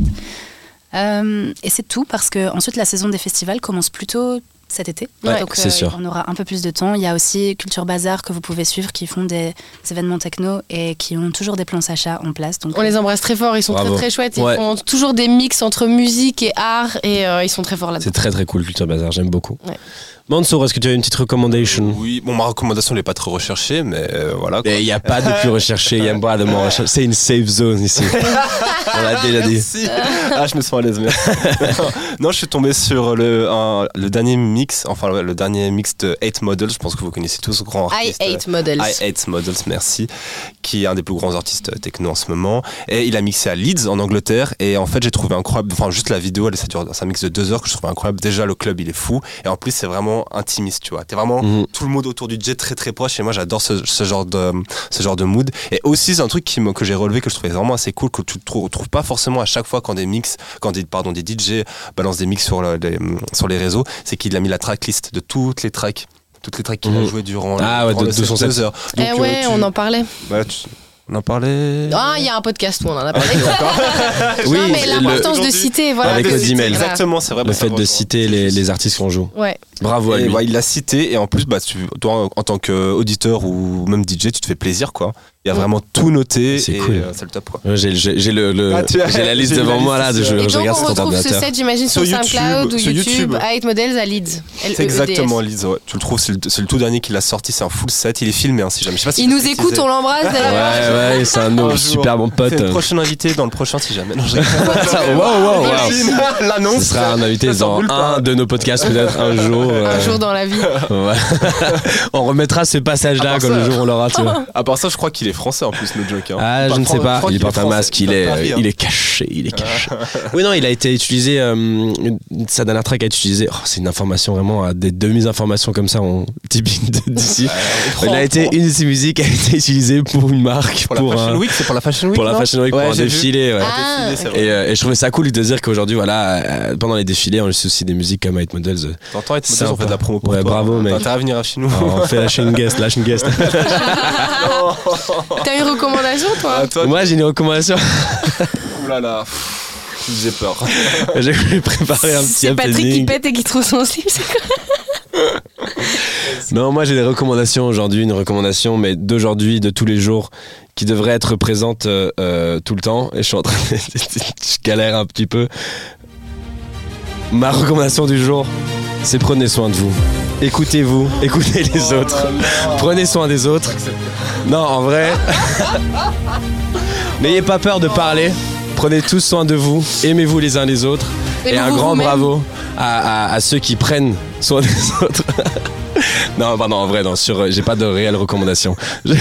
C'était son instant de gloire. C'est ça que je t'appelle tout à l'heure. Je trouvais inspirational music. Il bosse ces trucs pendant les... C'est horrible. Ouais, Ouais, ouais, ouais, moi, je suis pas j'ai- du tout préparé. Non, en vrai, euh, ma recommandation du jour, euh, euh, rien à voir avec ça. C'est, je suis hyper content d'annoncer que je mixe au Decadence à Gand le 21 février et le 16 février à Liège au club Other Side, à une soirée colossale et du coup ça fait plaisir. Venez, venez voir. A un plan sachant sur sur place, en plus, je, bon, j'en sais rien, mais j'imagine colossal en général ils font attention à ce genre de choses. Et Decadence, je, je crois qu'ils font, euh, je crois qu'ils font mettre en place aussi un, un, un, un stand de de care. Décadence, c'est à Gand. C'est à Gand, ouais, voilà, je sais pas, non, je l'ai pas dit. Voilà, c'est à Gand, euh, et, euh, et c'est cool, je mix en opening, je suis très content de mix dans un club. Ah, bravo à toi, bravo à toi. Et euh, tant qu'on est dans les recommandations d'événements, c'est vrai que bah, dans trois jours, du coup, le 10 février, euh, j'ai une euh, pyjama party au Maze. Ouais. Et c'est le retour des pyjama parties, c'est la première de l'année. Oui, vous pouvez venir habiller en pyjama. Putain, c'est le concept. en C'est le concept du Il y a truc. tellement de gens qui me disent Ouais, on va se faire refuser à l'entrée. Non, vous inquiétez pas, les gens sont briefés. Venez en pyjama et c'est une soirée, c'est une soirée groove thérapie. Objectif ramener le soleil à Bruxelles. Donc voilà, ce sera hard house, euh, hard groove, un petit peu de mélodique techno à la fin. Euh, mais voilà. Saupoudré de mélodique techno. euh. Ouais, voilà. Mais On c'est dirait une recette de cuisine quand tu en parles. Ouais, j'espère qu'il fera beau ce jour-là. Et t'as pas quelque chose d'autre à annoncer, Florent, peut-être? Si, le Ah warm-up. oui, le warm-up semaine. de la Putain, semaine. j'étais là en mode. euh, il m'a pas regardé dans les yeux quand il a dit ça. Et j'étais en mode. Oh, j'ai oublié quelque chose. c'est T'inquiète. Et évidemment, notre warm-up euh, de la semaine. Et c'est incroyable, ça tombe tout bien parce qu'en fait, c'est Sono. Et Sono, il fait quoi? Il fait le closing de cet événement. Ah, Donc finalement, trop cool. c'est On l'a super chouette. toujours Vous dit. pourrez découvrir l'univers de Sono qui sera euh, du coup un set mélodique techno. On ne change pas une équipe qui gagne. Et vous- si vous avez kiffé, bah, vous pouvez le retrouver euh, du coup pour euh, le set euh, le 10 février au Maze. C'est de quelle heure à quelle heure? L'événement, c'est de 23h à 6h du matin, comme d'hab. Nice, trop bien. Bah, c'est y 6 sera. euros l'entrée. C'est 6 euros. Oh, ça, dis donc, c'est chouette ça, bah on y sera, on y sera. Et peut-être peut-être avant de clôture- clôturer l'émission, si Inès, tu avais quelque chose Ah oui, à dire, à on peut Ah. retrouver sur les réseaux. De toute façon, on va tout- Exactement, on va- les on va te différents réseaux. Ouais, tout à fait. On est surtout actifs sur euh, Instagram, donc vous pouvez suivre le plan Sacha. On y relaie nos appels à bénévoles dans plusieurs festivals avec des identités assez diverses. Donc je suis sûre que vous trouverez le festival qui vous correspond. Et euh, voilà, hein, on se voit cet été peut-être en stand. Trop cool. Allez. Et Manso, où est-ce qu'on peut retrouver le l'Insolent Podcast On peut retrouver scènes podcast sur toutes les plateformes de streaming, que ce soit Spotify, Deezer, Apple Music, SoundCloud, etc. Et tous les warm-up qui sortent, warm-up qui sortent toutes les semaines à 17h le vendredi. Sur SoundCloud. Sur SoundCloud. Sur Sound- exclusivement sur SoundCloud, c'est bien de le Et préciser. nous, on sort le mercredi matin à 7h du matin, un mercredi sur deux. N'hésitez pas, on a vu que ces derniers temps, on a vu les, les notes, notes sur euh, Spotify qui ont augmenté, ça fait trop plaisir. On a 5 étoiles sur Spotify, on aimerait bien les garder euh, pour le référencement. Euh, mais euh, ouais, si vous écoutez sur, euh, sur Spotify, n'hésitez pas à nous mettre, nous mettre 5 étoiles, ça nous fait vraiment trop plaisir d'avoir des retours. Ouais, Euh, ça. on reçoit des messages et, et c'est surtout ça aussi qui, qui donne du fuel dans, dans, le, dans le réservoir pour continuer ce genre de podcast. Donc merci beaucoup à tous ceux qui nous écoutent, qui nous font des retours, qui nous mettent des étoiles. Euh, moi je dis au revoir, euh, je sais pas si vous avez des trucs à dire. Non, c'est ciao, bisous tout le monde. Vous venez d'écouter l'insolent podcast.